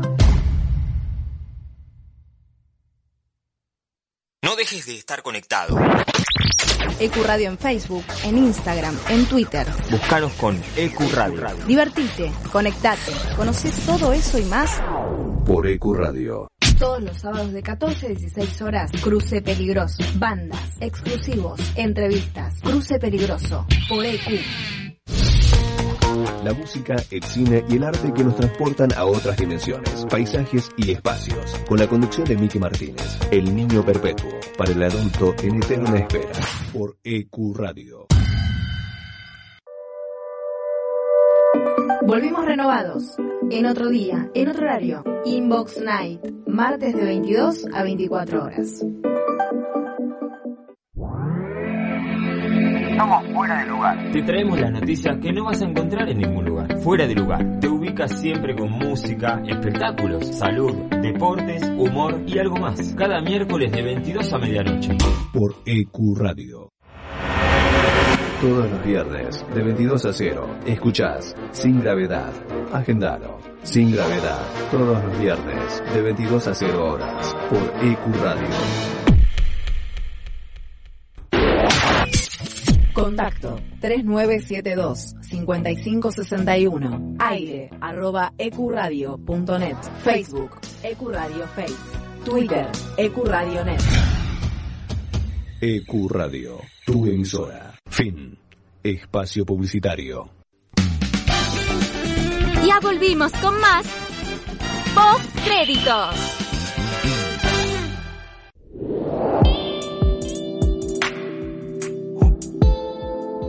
Momento de que te relajes, momento de que te pongas ropa cómoda, momento de que saques ese aceite para masajes eh, y que tengas un par de servilletas cerca porque vamos a hablar sobre películas para adultos, en este caso, creo que una de las sagas más icónicas que nos ha tocado ver, no sé qué tal ustedes, eh, allá por la vieja Film Zone, estamos hablando de Emanuel. Esta saga de películas soft porn eh, que pasaban muy muy tarde a la noche. Eh, no sé, ¿ustedes tienen algún recuerdo, alguna aproximación? Oh yeah. Baby. se, puso, se puso sexy, Alex. Se puso en modo Barry White. oh yeah. A comerla. bueno, yo vamos, vamos a bajar un poco un poco los tonos para hablar de esto. Vamos, vamos a cambiar el tono de, de conversación para hablar de esto. NGM para mí era como una sexy musa a las 3 AM esperándome. Me haces acordar a Chef de, de, de South Park.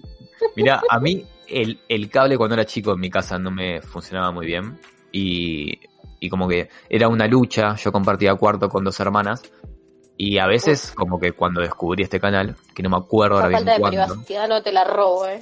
por eso, y como que tuve un par de me- momentos, me, me acuerdo, increíbles en los cuales yo dormía solo porque estaban de joda a las dos o lo que fuere, que a las 3 de la mañana prendía la tele. Y yo en esa época no sabía nada sobre eh, cómo disfrutarlo, guiño guiño, pero me quedaba embobado, embobado viendo como eses, esas películas con esas historias tan bien desarrolladas, con esos arcos de personajes tan increíbles, con esos, Tan profundo. Esos guiones rebotando, pum, papa, pum, papa, pum, y la verdad que los No, tengo en un lugar Esta cámara muy- lenta, la mejor cámara lenta de la historia. la mejor. Creo que mi, mi infancia, habiendo descubrido ese tipo de películas desde cable y con como censuradas con soft porn, fue la mejor introducción al mundo erótico que pude tener en mi vida. Además, recordemos cómo era la vida en los 90 barras 2000, porque no era lo mismo que hoy decís, bueno, busco, no sé, asiáticas eh, en menores de 20 en, en el buscador y te salta. No, no, era todo un, No, no, no. un azar. Y si encima, claro, no tenías plata para pagar decodificado o, o cable directamente, era limitarte a ver partes de, del cuerpo Rompeportones. Este, claro, partes del cuerpo en violeta y verde, todas con rayas en un canal que no, no podía ver. Eh, que el otro día me pasó que estaba enganché American Pie, eh, la 1, en el cable, y empieza así, con el chabón viendo uno de esos canales y se hace, te hace tan de otra época, pero era así, amigo. Cuando llegabas a lo que es este The Film Zone y SAT o esos canales que ciertos días muy muy tarde pasaba cierto tipo de películas era una apertura a otro mundo. Eh, inmediatamente cuando llegaba ese momento es como que en tu cabeza empezaba a sonar la musiquita de Detective suelto en Hollywood, ¿no? Era todo un, bueno, asegurémonos de estar solos, de ir a buscar un poco de papel a algún lado, Sí. ¿no? Y, y pegarnos. Oh shit, here we go again. Claro. No sé si tienen una musiquita en la cabeza, pero bueno, eh, búsquense ¿no? el detective suelto en Hollywood, música. Era, era esa música, ¿no? Era ¿Y tal cual esa música. Eh, ¿Llegaste a poder verla? No sé, ¿cómo es? Eh, ¿Es nuevo esto para vos o qué? Yo no sé qué me pasaba de chica que no podía dormir a la noche, tipo me, me, me, me, había qued- me habré quedado más de una vez eh, mirando el amanecer, literal, tipo me asomaba por la ventana y miraba cómo amanecía. Y estaban todos durmiendo en casa y yo tipo prendía la tele y, empezaba a hacer zapping y ¿por qué hay gente desnuda? ¡Ay, qué horrible! En esa cara. ¡Ay, no! Qué, ¡Qué asco, qué asco! No, mentira. y nada, y era así, quedarse embobado como, ¡wow! ¡Qué linda chica! Digo, qué lindo chico. Y ahí descubrí que era bisexual. Oh. No. A JK Rowling no le gustó esto. No, JK Rowling me canceló. Fui funada por JK Rowling. y, y era nada, eh, hacer zapping entre tal cual de Film Zone y MG MGM era. Sí. Bien, sí, sí, sí. sí. Eh, para mí era como la triada de Film Zone, MGM y SAT. Y SAT. Y sa- Oh, Y Sat Sat lo que tenía era que Cada cosa. tenía cosas pornochas, pero después te mandaba eh, los cuentos de la Iseca. Era muy lisérgico esa. Y para el que no, para el que no entienda más o menos la referencia, es como estás en Pornhub, de repente te vas al canal de Dross. Eh, eh, la Iseca era como el Dross de nuestros padres. Oh, Eh, se ponía, se sentaba él, una silla, una luz en Daya de Sat y te contaba historias de terror. Me encanta. me encanta. El ejercicio, Y de repente te, tiraban, y- no sé, cine independiente de Francia. Era súper random. Claro. Oh, Bueno, eh, ¿cómo nace Emanuel? Justamente viene de la mano de una escritora eh, que tiene el seudónimo de Emanuel Arzán. En realidad su verdadero nombre era Marayat Rolet Andrian, nació en 1932, que falleció lamentablemente en 2005. Era una novelista francesa de origen euroasiático, que obviamente eh, su obra más importante fue el personaje ficticio de Emanuel. Eh, y esta obra se caracterizaba porque eh, estaba vista desde una perspectiva un poco más femenina, ¿no? Era la protagonista, era una mujer. Ella nació en Bangkok, eh, Tailandia. A los 16 años se casó con un diplomático francés, eh, se llamaba Louis Jacques Rolet Andrian, y que tuvo dos hijas. En un principio, la novela, estamos hablando del libro de Manuel, publicada y se distribuía clandestinamente por Francia, no tenía nombre de autor. Después en las otras eh, ediciones, cuando ya empezó a ser un éxito esta, novela, se le puso el seudónimo de Emmanuel Arzán. Pues bueno, obviamente se terminó con que era esta, esta señora. Esto después pasa al 1974, donde en Francia un director llamado Just Hacking, más o menos en una pronunciación francesa aproximada, dijo, quiero hacer la película de Emmanuel. Si bien la primera no fue un gran éxito, y tuvo como un culto. Y ya a partir de la segunda, si explotó todo, catapultó al director, a la actriz, eh, que estaba protagonizada, la película de, de esta saga, vamos a decir la saga de los 60, Silvia Christel. Era una actriz holandesa quien para escaparse de todo lo que era el cine holandés, esa educación tan cristiana, todo, dijo, bueno, sí, yo sé que estas películas, dice, yo sé que estas películas son medio una porquería, pero me permiten como experimentar otro tipo de cine, otro tipo de actuación. Que si bien en esa época ya había películas con cierta connotación sexual, como que apostaba mucho más arriba, ¿no? Como que siempre en esa, época las películas trataban de escaparle a esta calificación de película para adulto, porque obviamente buscaban un visionado, un visionado un poco más amplio, entonces se recataban en muchas cuestiones de no mostrarte tantas cosas. Pero en, en Emanuel te mostraban eh, escenas de, no sé, masturbación, de violación, ponerle, pero siempre bajo el contexto del soft porn. ¿Qué es el soft porn? Digamos que es esta rama de la pornografía en donde no te muestran nada demasiado explícito. Sí se muestra el acto en sí.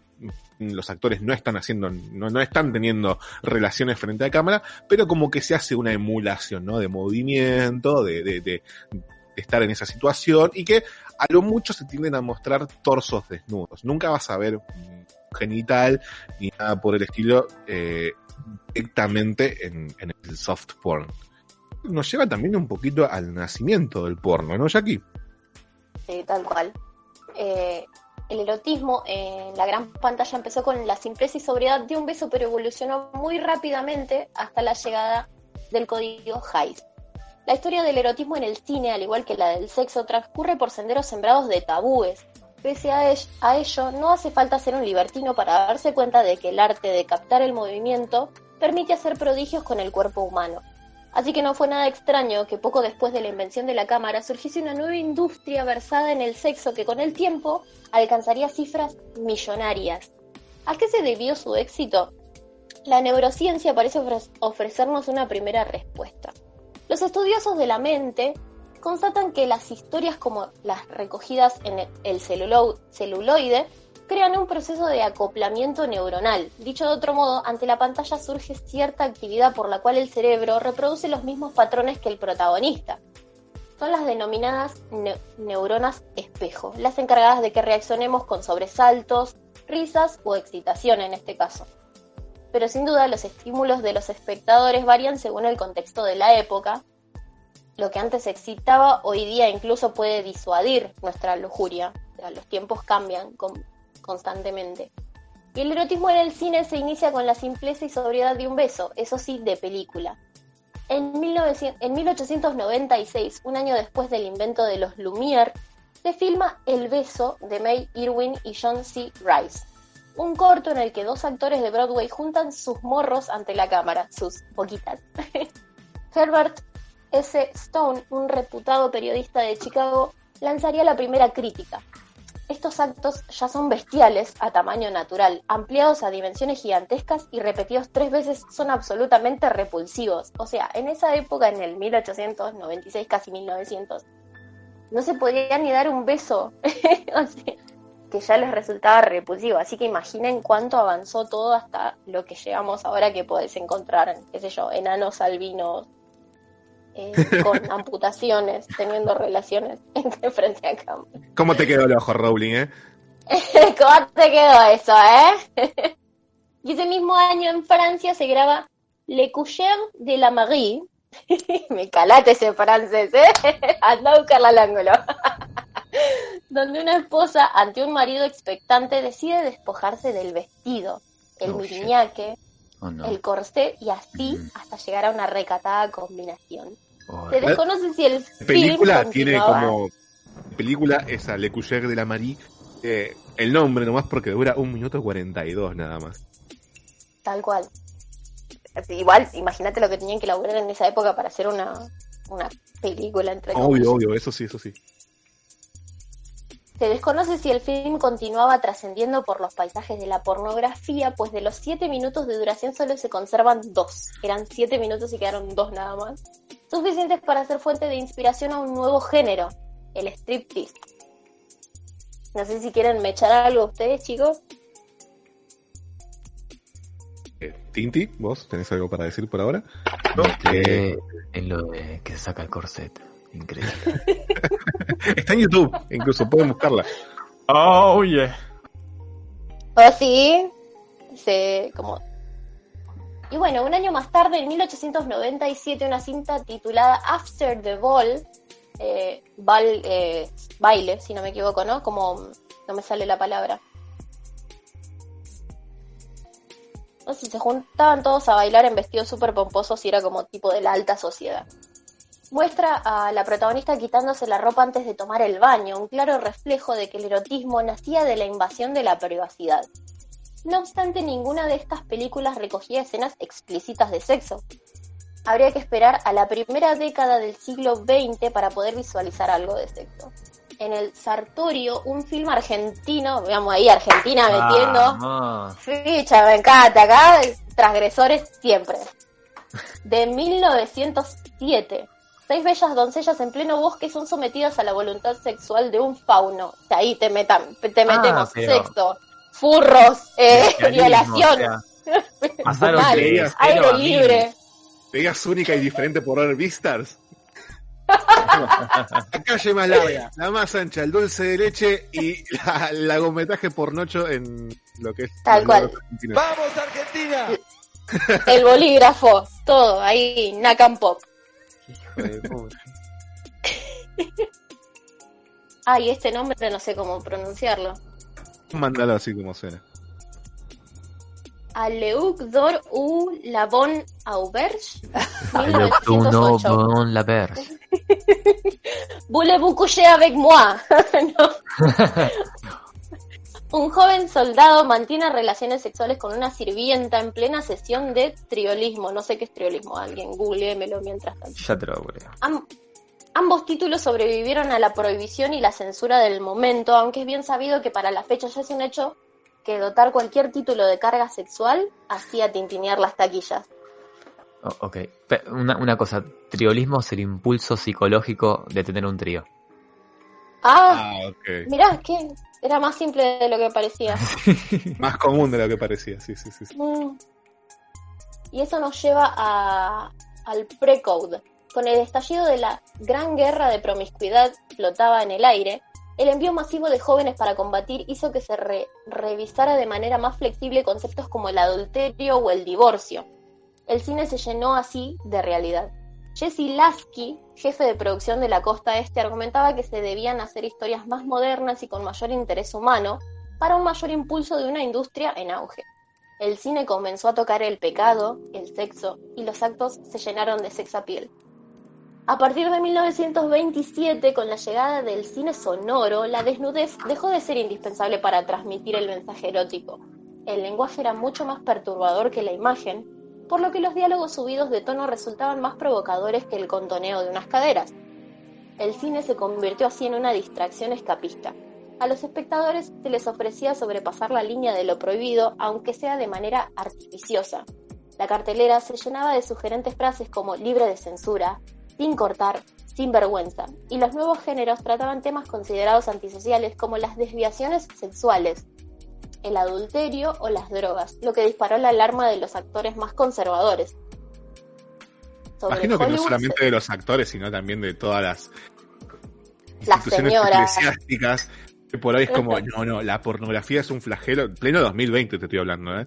Es, es un flagelo del demonio para desviar a- del camino de Dios, tantas otras cosas, ¿no? Sí, la, la- la iglesia, como siempre, queriendo ser eh, protagonista. Hacia Muy loco 1930 porque- los... Como que la iglesia mismo fueron los que en su, en su libro originario está plagado de, de textos sobre violaciones y bestialidades y, y pecados. Así Sí. que Vamos, vayamos más al punto. ¿De cuándo María le dio el consentimiento a Dios para tener a su hijo? ¿Eh? ¿Eh? Exactamente, señor. Ya nos pusimos a todo el mundo en. ya con eso ya está. Funados sí, sí, sí, sí, sí. Hacia 1930 los estudios decidieron adelantarse a una férrea legislación y acordaron con los grupos moralizantes un código de autocensura, el denominado Código Hayes, por el nombre de su impulsor. La normativa no permitía mostrar perversión, vulgaridad ni vicio. Regulaba desde la duración de un beso hasta la indumentaria, el Bueno. lenguaje y la vida privada de los actores. ¡Aguanta! Pero para un poquito. Eso, eso es el tipo aburrido del salón de clases. Como que, chicos, ¿qué hicieron el fin de semana? Yo como, me quedé en casa. y leí un libro. Con la concha de tu vieja. Recaliente el. Pero ¿Cómo vas a regular la duración de un beso o la ropa que están usando? Real. Real. Real, real. ¿Qui- Real, qui- bro. qui- ¿Quién lo autorizó, señor? Tal cual, bro. El código duró varias décadas pasando por gobiernos no solo conservadores, sino también progresistas. Roosevelt, por ejemplo, limitó la temática de los films a la vida, a, a la vida feliz, a su famosa American Way of Life, como medio para promocionar sus políticas intervencionistas. Pero de nuevo la sociedad cambió tras el segundo gran conflicto internacional y el código fue quedando obsoleto. En 1967 se sustituyó por un sistema de clasificación por edades, donde se valoraba la conveniencia de los films por ciertas audiencias según su contenido. El levantamiento de las barreras hizo emerger de la ilegalidad el softcore o porno blando, que, del que estamos hablando, cuyo máximo exponente fue el director Russ Meyer, a quien no obstante le cayeron 23 procesos judiciales No. por hacer películas de jóvenes modelos de prolongados escotes. Pero la persecución no hizo nada más que contribuir a su éxito. Como siempre, ¿no? Obviamente Eh, siempre cuando Obviamente. decís no toquen eso, no hagan eso, la gente que va a ir a hacer va y agarra. Pero lo puedo tocar. Tomando la, la posta del soft porn, eh, vamos haciendo una pequeña cronología de, de Emanuel. Como les decía, la primera obra se dio en el 74. Quiero preguntarles a ustedes si saben cuántas películas de Emanuel. Ay, O, ¿Cuántas sea, hay? o si se animan a tirar un número. 6. Eh, dice seis. 32. 130. Más cerca de lo que piensas, hay 36 películas de Manuel. Mierda, me faltaron 30 por ver. No, no te va a alcanzar la cuarentena. Mm, No sé, al- eh. teléfono Cincuenta. de Alberto Fernández. Manuel del Cincuenta. 74. Emanuel 2 del 75. Black Emanuel del 75. Goodbye Emanuel del 77. Emanuel 4, 5 y 6 del 84, 86 y 88. Emanuel eh, el séptimo cielo del 92. Emanuel Secret del 92. Emanuel Revenge del 92. Emanuel Perfume del 92. Emanuel Magic del 93. Love del 93. Eh, Venecia del 93 y así hasta llegar hasta 1996 en donde se gesta esta saga de, de- de películas con otra actriz. Se llama Krista Allen. que el- al día de hoy tiene 49 años, nació el 5 de abril de 1971, que la que la siguiente encargada de encarnar las aventuras de Emmanuel ya había participado en, un montón de cosas. Estuvo en Liar Liar, eh, Thunder, apareció en series como Smallville, pero fue realmente Manuel lo que le dio una trascendencia a, esta muchacha. Que se me, un poquito acá. Eh, tenemos lo que realmente conocimos en The Film Zone, este canal que nació el 5 de abril de 1999 y duró hasta el 18 de septiembre del 2017. Lo que realmente conocimos en The Film Zone fue una serie. Bastante complicada de saber que era una serie en ese momento, porque realmente uno no veía más de 20, 30 minutos, ¿no? Pero era una serie. Y bueno, contaba como unas aventuras de Emanuel en el espacio, que creo que es la saga como es como la Avengers de Emanuel, Me encanta. la que la encanta. todo el mundo. Ese multiverso sí se puede ver. Sí, sí, sí, andaba a buscarla al ángulo, Doctor Who. Bueno, y que la conocimos todos por, por, por este, por, eh, por este canal que lamentablemente en 2017 pasó parte de la cadena FX, que es FX Movies, eh, FXM, que se la conoce al día de hoy. La última película de la que se tiene data de Manuel es una que fue anunciada en el Festival de Cannes por el, por el mismo director, así que date una idea de la importancia o la magnitud que ha sabido amasar esta saga, fue Emanuel Tango del 2006. Y se, se filmó en Argentina. No me.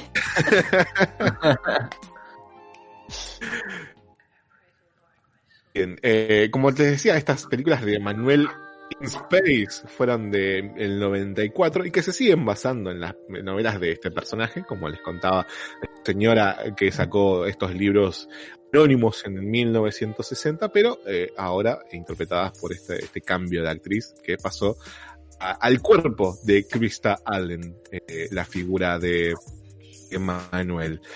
Cositas muy interesantes eh, de la primera película de esta saga es que eran un, ejemplo muy raro de una película erótica con clasificación X. que fue lanzada en los Estados Unidos porque en Francia fue un éxito rotundo, particularmente entre las mujeres, eh, eh, por esta cuestión de que el protagonista era una mujer Y y, era como unas en donde su sexualidad estaba bastante desinhibida. Eh, ella en su primer película tiene un está con, con su esposo en donde no hay problema si hay un tercero en esta relación. Entonces eh, no se le dio una una cuestión de catalogarla como algo totalmente pornográfico. ¿Por qué? Porque la compañía pensó de que si la película eh, no era, si la película era entre mujeres, entonces no era pornográfica. Lo Ah, cual bueno. ayudó bastante a que este, se popularice, ¿no? Pues eh, también eh, algo con lo que no estaba contenta la primera Emanuel, eh, Silvia Crystal, era que no le ofrecieran a ella, por ejemplo, hacer el doblaje de su propia película porque ella era hablaba inglés y francés muy fluido y sentía que era totalmente capaz de hacer el trabajo. Recordemos que en esa época hasta podían llegarse a doblar las películas. Incluso hoy por hoy, pero creo que hoy por hoy es más común. Algo muy gracioso sobre la producción de Emanuel. Me Que la música principio- de, de, de ambiente. en un principio, y agárrense de esto, eh, les negaron todos los permisos para filmar en Tailandia eh, debido al contenido sexual, ¿no? Eh, entonces, los Ostras. encargados de hacer esta película Amigos lograron que le den los permisos en, en el lugar, presentando una versión, digamos, alfa del guion, en donde la película estaba ori- orientada más a un contenido más familiar, que decían ellos que no tenían ninguna intención de estar filmando contenido eh, erótico en, en Tailandia, lo cual era una mentira. Ellos estaban diciendo que estaban filmando un documental sobre los sitios locales. Una Ah, me encanta. Dale, sí. dale, Pero, ponete culo, ponete culo. En medio de la plaza. Este, bueno, la, la- la actriz protagonista decía que la mayoría de sus escenas se filmaron en lugares donde estaba todo bastante controlado, bastante seguro, pero que un día sí eh, fueron descubiertos en una escena erótica Coitus donde había dos chicas eh, filma- siendo filmadas desnudas debajo de una, de una cascada y apareció la policía. Están todos en- encarcelados. No, no, no es un fetiche, no es un cliché, apareció la policía de verdad. Hashtag acabaron detenidos. Claro, como hashtag crónica. Fueron detenidas, pasaron una noche en la en, la- eh, en Cana estas, estas dos chicas.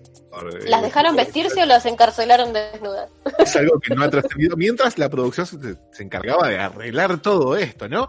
Acá es lo más gracioso de esto, y la verdad que me maté de risa cuando, cuando haciendo esta investigación me lo leí.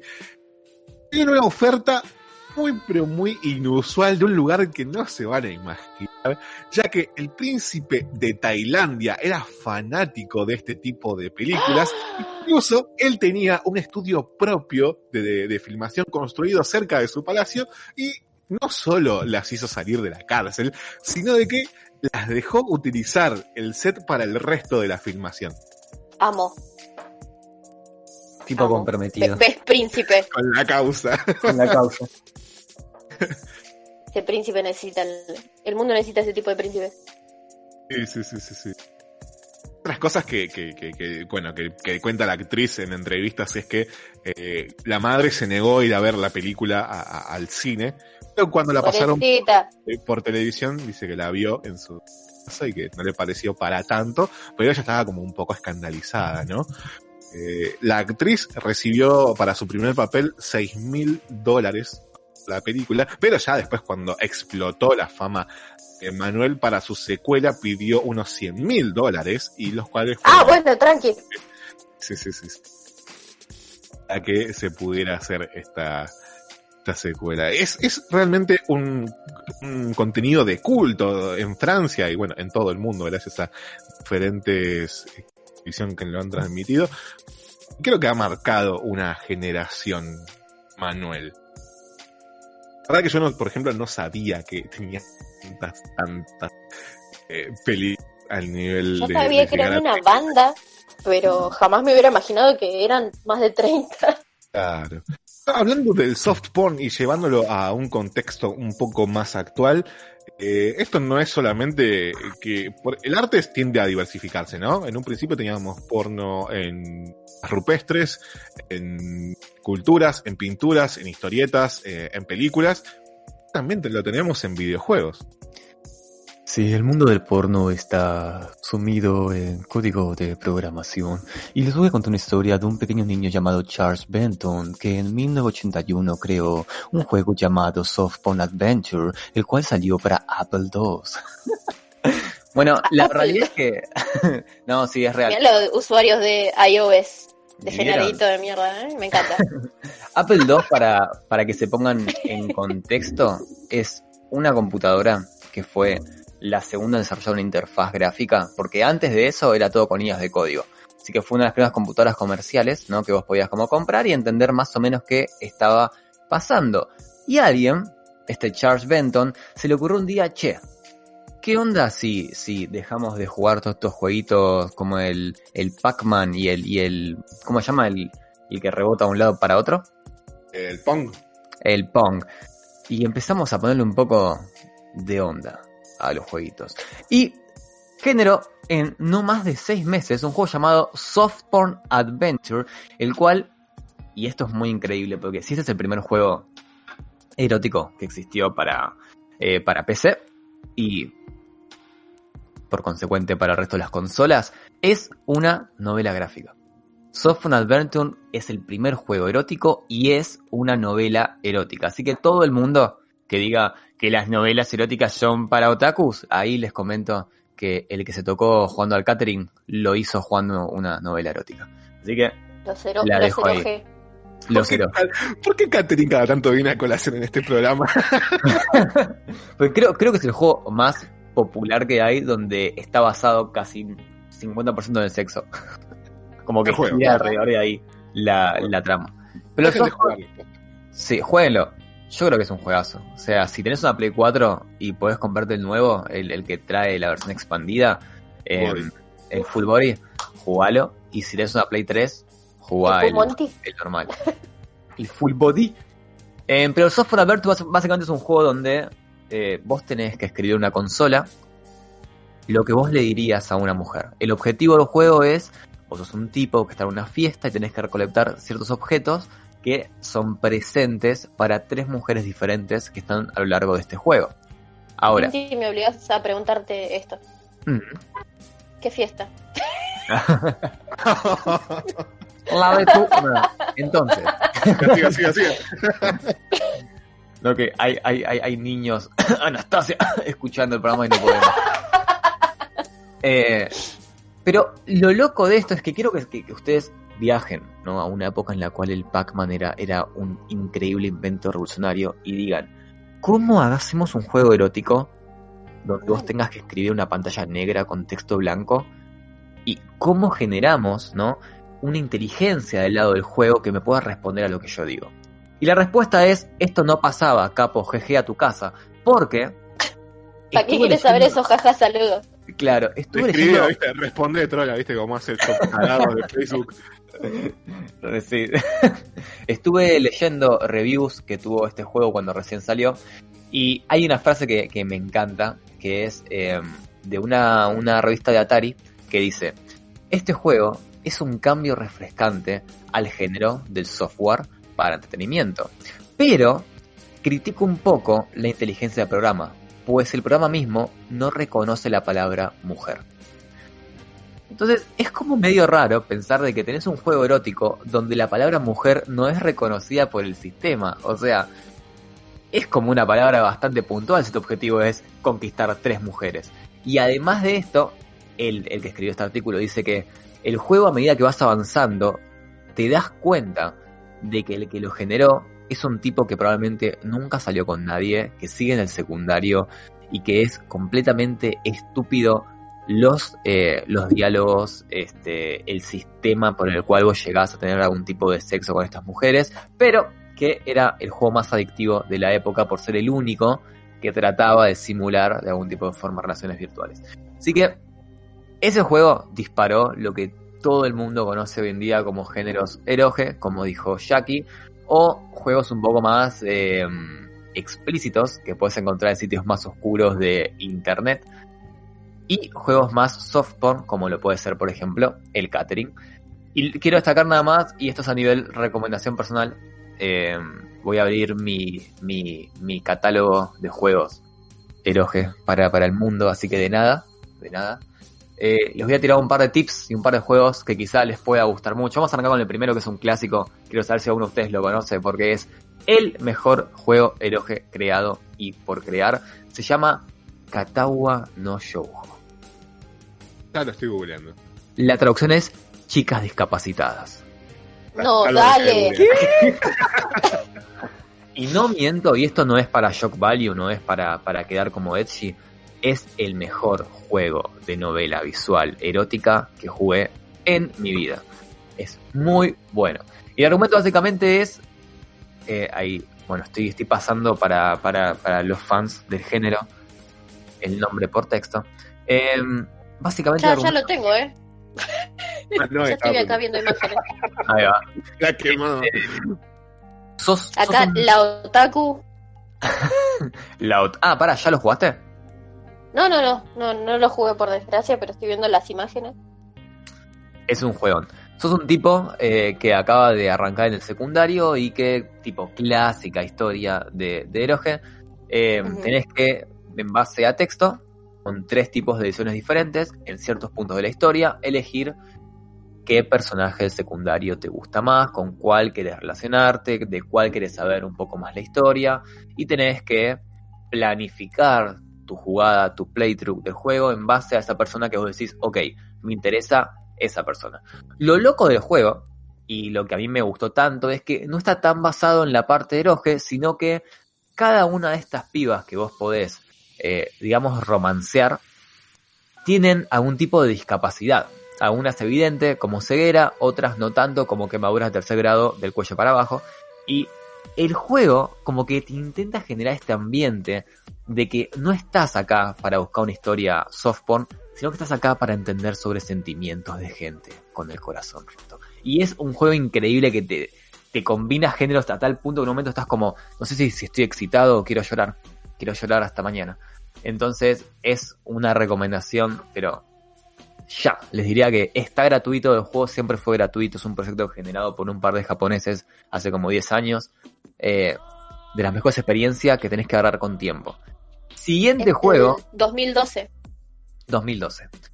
Ah, bueno, 8 años. Siguiente juego que les recomiendo, a mí no me gustó tanto, pero sé que hay todo un mercado para esto y tengo amigos y amigas que, que si escucharían que yo digo que no me gusta, me amenazarían de muerte. Es el Hatoful Boyfriend. Más conocido como mi, mi novio, la paloma. Ah, güey. Dígame Todo si un mito del internet este juego. todo un mito. Ya lo, ya lo encontré. Básicamente el argumento es que sos una mujer o un hombre, puedes elegir género en- desde el último update del 2018, eh, en el cual entras a una universidad donde tu opción de romance es Hatofu la paloma. Y todo el juego se basa en que podés mantener una relación con esta paloma. Y la verdad que no quiero spoilear porque tiene un par de, de rutas muy jugadas este juego. Eh, puede No, que son, no son alegorías, son palomas de verdad. Son palomas o sea. No, son, son palomas literales. Estoy viendo las imágenes. Pero es, es muy loco porque vos podés arrancar el juego pensando que va a ser como algo que creó alguien para hacer un meme o un troleo masivo. Y te das cuenta a nivel de que te vas sumergiendo en la historia, de que tiene un desarrollo de personajes. Sé que parece boludo, pero tiene un desarrollo de personajes increíble. A tal punto que muchos medios, como IGN, Polygon, The Guardian o Destructoid, le dieron 8 de 10 al juego. Les, para ponernos en perspectiva, Hatoful Boyfriend tuvo mayor puntaje que el último eh, Gears of Wars. o sea, Que de Last of Us 2. que, que The Last of Us 2, bueno, no. Pero tuvo, tuvo mejor puntaje que el último Mass Effect. O sea, tuvo más que banda de juegos que el último Assassin's Creed. Entonces, es un juego recomendable si te gusta mucho el género eroge y querés algo picante, no tan picante, pero raro. Y ahora voy a ir con, con el último, que este son como esos juegos oscuros de internet, que si los encontrás es porque los buscaste, capo. Eh, o sea, estabas en, en Onion buscando links para la Deep Web y caíste con este juego. No hay otra que dar. Y esta, esta fue mi primera experiencia con una novela visual de eroge, ¿no? Eh, que lo encontré no sé cómo, dando vueltas en Taringa en el 2012, de orto. Y es una novela visual japonesa de horror y eroge. Y se llama Saya no Uta. O la traducción es La canción de Saya. Y este juego es. Creo que es el mejor de todos. O sea, no sé si es tan bueno como el Katawa Shoujo. Son dos monstruos diferentes. Pero en este juego vos sos Fuminori Sakisaka. Un joven estudiante de medicina que un día eh, sus padres mueren en un accidente, él queda gravemente herido, es sumergido, es, eh, perdón, eh, es sometido a una cirugía cerebral. Y lo loco es que esta cirugía le cambia algo en el cerebro, como que le da un efecto secundario, que empieza a ver por momentos del día como la realidad distorsionada. Como que te está mirando, por ejemplo, a vos comer una hamburguesa de McDonald's y por 5 segundos la imagen se vuelve negra y ve a un monstruo de tres cabezas, dos porongas y cuatro tetas comiendo a un nene de tres años. Consumen de la buena. De la buena. De la mejor. Como que tiene este tipo de trauma posoperación que ve las escenas más gore y más horribles que se puedan imaginar en situaciones normales. Este joven, pensando que está loco, un día conoce a una niña llamada Saya, la cual él es la única persona que al verla no la ve con este segundo ángulo tipo gore. O sea, él Con ve este filtro. claro, él es- a sus amigos los ve como monstruos. Pero esta chica es la única que ve como una persona normal. La ve en todo momento y nunca deja de ser una nena de 5 años. 5 años, me fui al carajo. FBI. A una nena de más de 18 años. Más de 18 años. Con aspecto. Se le multa con un crédito por violar el estatuto de moralidad verbal. Eh, y entonces se empieza a enamorar de, de este personaje que es Saya. Y el juego llega a, a- a tales niveles de alcance creativo que lo que te revela, y lo voy a spoiler porque sé que nadie lo, lo va a jugar este juego porque, porque es duro. Pero lo estás recomendando, amigo. Eh, eh, es, Porque es que- inencontrable. es excelente, es que también es encontrable, no es como fácil de encontrar, pero para mí es, Vas a jugar, pausa un toque. Oyente le digo. Si vas a jugar, muteate un toque. Ok, ok, es verdad, verdad. Ah, listo, listo. Voy a dar un spoiler grande. Apa. Así que el que quiera jugar el juego, por los próximos 10 segundos, no escuche. ¿sí? Uno, va. Llega un punto de la historia donde este chico se da cuenta de que lo que está viendo, es todos estos monstruos que ve por segundos en el día, es la realidad, es el mundo real. Y lo que él ve como seres humanos es en realidad una percepción cerebral que tenemos nosotros para no sentir tanto miedo o no este, odiar lo que es el mundo real. Y esta nena, que él ve como nena todo el tiempo, es en realidad un monstruo de cuatro cabezas con dos porongas y cuatro tetas, que él por algún tipo de motivo ve como una nena de posta. Entonces el juego llega a tales lugares raros donde tenés imágenes o videos eroge del flaco con la nena, que en cierto momento cambia y es el flaco con un monstruo de cuatro cabezas. Tremendo. Entonces, es increíble. Termina ahí el spoiler. Eh, de los mejores juegos que, que jugué dentro del género de toda la vida. Así que, para cerrar un poco esto, quiero, quiero, quiero darle las gracias, ¿no? A este gran muchacho, a este niño de secundaria, a nuestro buen Charles Benton, por haber creado Softphone Adventure y habernos dado tantas, tantas historias para recordar como el Catherine, el Mass Effect, el Dragon Age, el Fallout, el Katawa no Shoujo, para recordar en nuestras noches de soledad. Ah, mención especial que me lo jugué esta semana, todo. Increíble juego. Se llama Honey Pop. Fue un- como un éxito de YouTube hace un par de años. También dentro del género. Increíble juego. Increíble. Hasta ahí ya lo mío. Va, va finalizando toda esta sección que tiene que ver sobre contenido erótico. Hablamos de un inicio del porno, un poquito de una de las sagas más emblemáticas de, de lo que tiene que ver con el contenido adulto, que es Emanuel, y hablamos también de su vertiente, eh, el videojuego de este género. Estoy buscando a ver qué onda hip hop. Y sí, la veo, porque es tanto escándalo. Entiendo.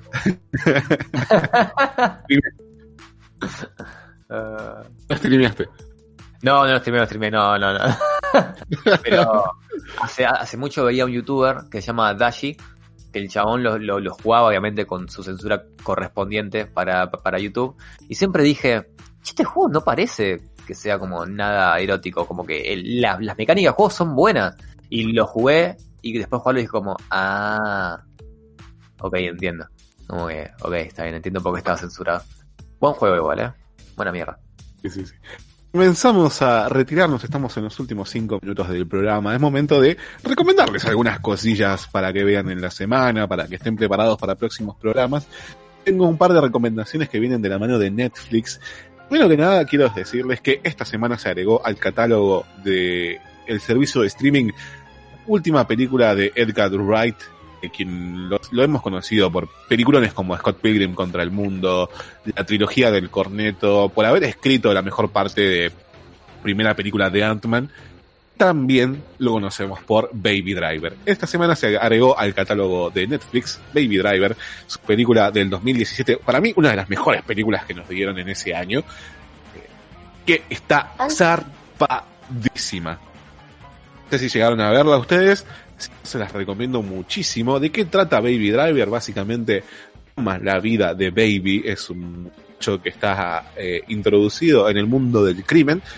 En eh, a raíz de una deficiencia en sus oídos, tiene una condición que se llama tinnitus, que constantemente siente como una vibración. Entonces, para ahogar esa vibración en sus tímpanos, escucha música 24/7. Lo cual lleva a que él, trabajando en el mundo del crimen como conductor, se le den todas situaciones totalmente musicalizadas. Que la película, si bien realmente no tiene una historia que decís, este guion va al Oscar, es un ejercicio de estilo tan bien ejecutado, tan zarpado. Decís, esto solamente se puede hacer en cine. Ya de por sí, la, secuencia de presentación es espectacular. La, los primeros seis minutos y la secuencia que viene después son espectaculares. Es algo que decís, es alguien que tiene mucho amor por el cine mucho amor por lo que está haciendo, está cuidada al detalle. Si la puedes mirar eh, con un buen sistema de sonidos a cero, porque el director se encarga desde el segundo cero de que lo que escucha Baby, vos también lo estés escuchando. Entonces, si Baby está escuchando música con auriculares y un auricular se lo saca, vos escuchás la mitad de la canción. Es un montón de detalles así perfectos una grandísima película Baby Driver. Y otra de las recomendaciones fue algo que me encontré realmente de casualidad de Netflix y estoy totalmente anonadado por lo hermosa que es, tanto así que, que, me, olvido de jugar The Last of Us. Encontré con una serie eh, de origen japonés que se llama La Cantina de Medianoche, le pusieron acá en Netflix Argentina, está como con unas letras así medias terroríficas, pero nada que ver, créanme, nada que ver. ¿De qué habla la cantina de medianoche? Es un, una especie de restaurante muy chiquito en un, un barrio un poquito border de Tokio. Que cada episodio se nos va contando una o varias historias de, sobre los comensales que terminan en esta cantina, que es casi un lugar mágico, ¿no? Eh, no tiene ningún componente sobrenatural por lo general, pero eh, es casi, se, se, siente como un lugar muy, pero muy especial. Lo que me encanta de, esta serie es el tratamiento que tiene sobre la comida y como siempre es la protagonista de la historia, el plato eh, que se cuenta en ese momento. Entonces, esto sí, para mí es una súper recomendación es de 10. La cantina de medianoche, búsquenla porque es una serie totalmente maravillosa, chilling y buena onda y está al alcance de la mano. Ojo que hay dos versiones. Está la cantina de medianoche o Midnight Dinner. Después está Midnight Dinner Tokyo Stories. Tokyo Stories es casi una secuela, viene después de Midnight Dinner, así que búsquenla, que está, están las dos en Netflix. O sea, ¿Alguien tiene alguna otra recomendación? Eh, no, creo que no. Yo esta semana lo único que estuve haciendo fue arranqué la tercera y última temporada de Dark, creo que es la última. Sí, y sí, nada, estoy está, está espectacular, o sea, el comienzo de la tercera temporada, te- tipo terminó el primer capítulo, yo tenía la mandíbula en la concha del pato, anda a buscarla. Eh, está no, no, no quiero spoilear nada porque es muy buena, muy buena. La verdad me dejó eh, sorprendida porque eran cosas que te habían anticipado de las temporadas anteriores, pero que igual no te lo venías venir, no sé si se, se entiende. Era como, Sí, sí, sí. No sé, me sorprendió un montón. Y nada, probablemente la termine hoy, porque ya I can't take this anymore. no, no aguanto más el, el suspenso y no quiero entrar a ninguna red social porque están todos spoileando a lo loco y es como manga de hijos de yuta. Cierren el orto. Y nada, eso, está caliente la mina. Bueno, llegamos al final del programa. Espero que te hayas divertido, que lo hayas pasado bien. Un saludo a Paul Poli y a amigo que nos está escuchando ahí desde el trabajo que le tocó trabajar hoy el día sábado. Les mandamos un saludo que siempre están pendientes del programa, siempre y cuando el trabajo los deje, ¿no? Bueno, muchas gracias por habernos escuchado. Espero haberlos hecho pasar un muy, muy, pero muy buen rato. Gracias Alexis Tinti por estar ahí como siempre. Gracias Jackie Tuñas, nuestra Jackie Chan, por la Un colaboración de todos los sábados. Gracias a Nueve Golpe por la operación. Mi nombre es Jonathan Carretero. Tienen una caterva enorme para ver eh, todo tipo de contenido. eh, entonces, no piensen tal cual en nosotros, pero tengan un papel a mano para verlo. Pásenla muy lindo, que nosotros nos encontramos después de la función.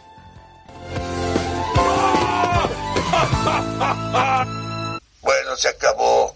Salimos del aire. Pero piensen que nunca hicimos un mal programa. Lo importante es que somos como una familia.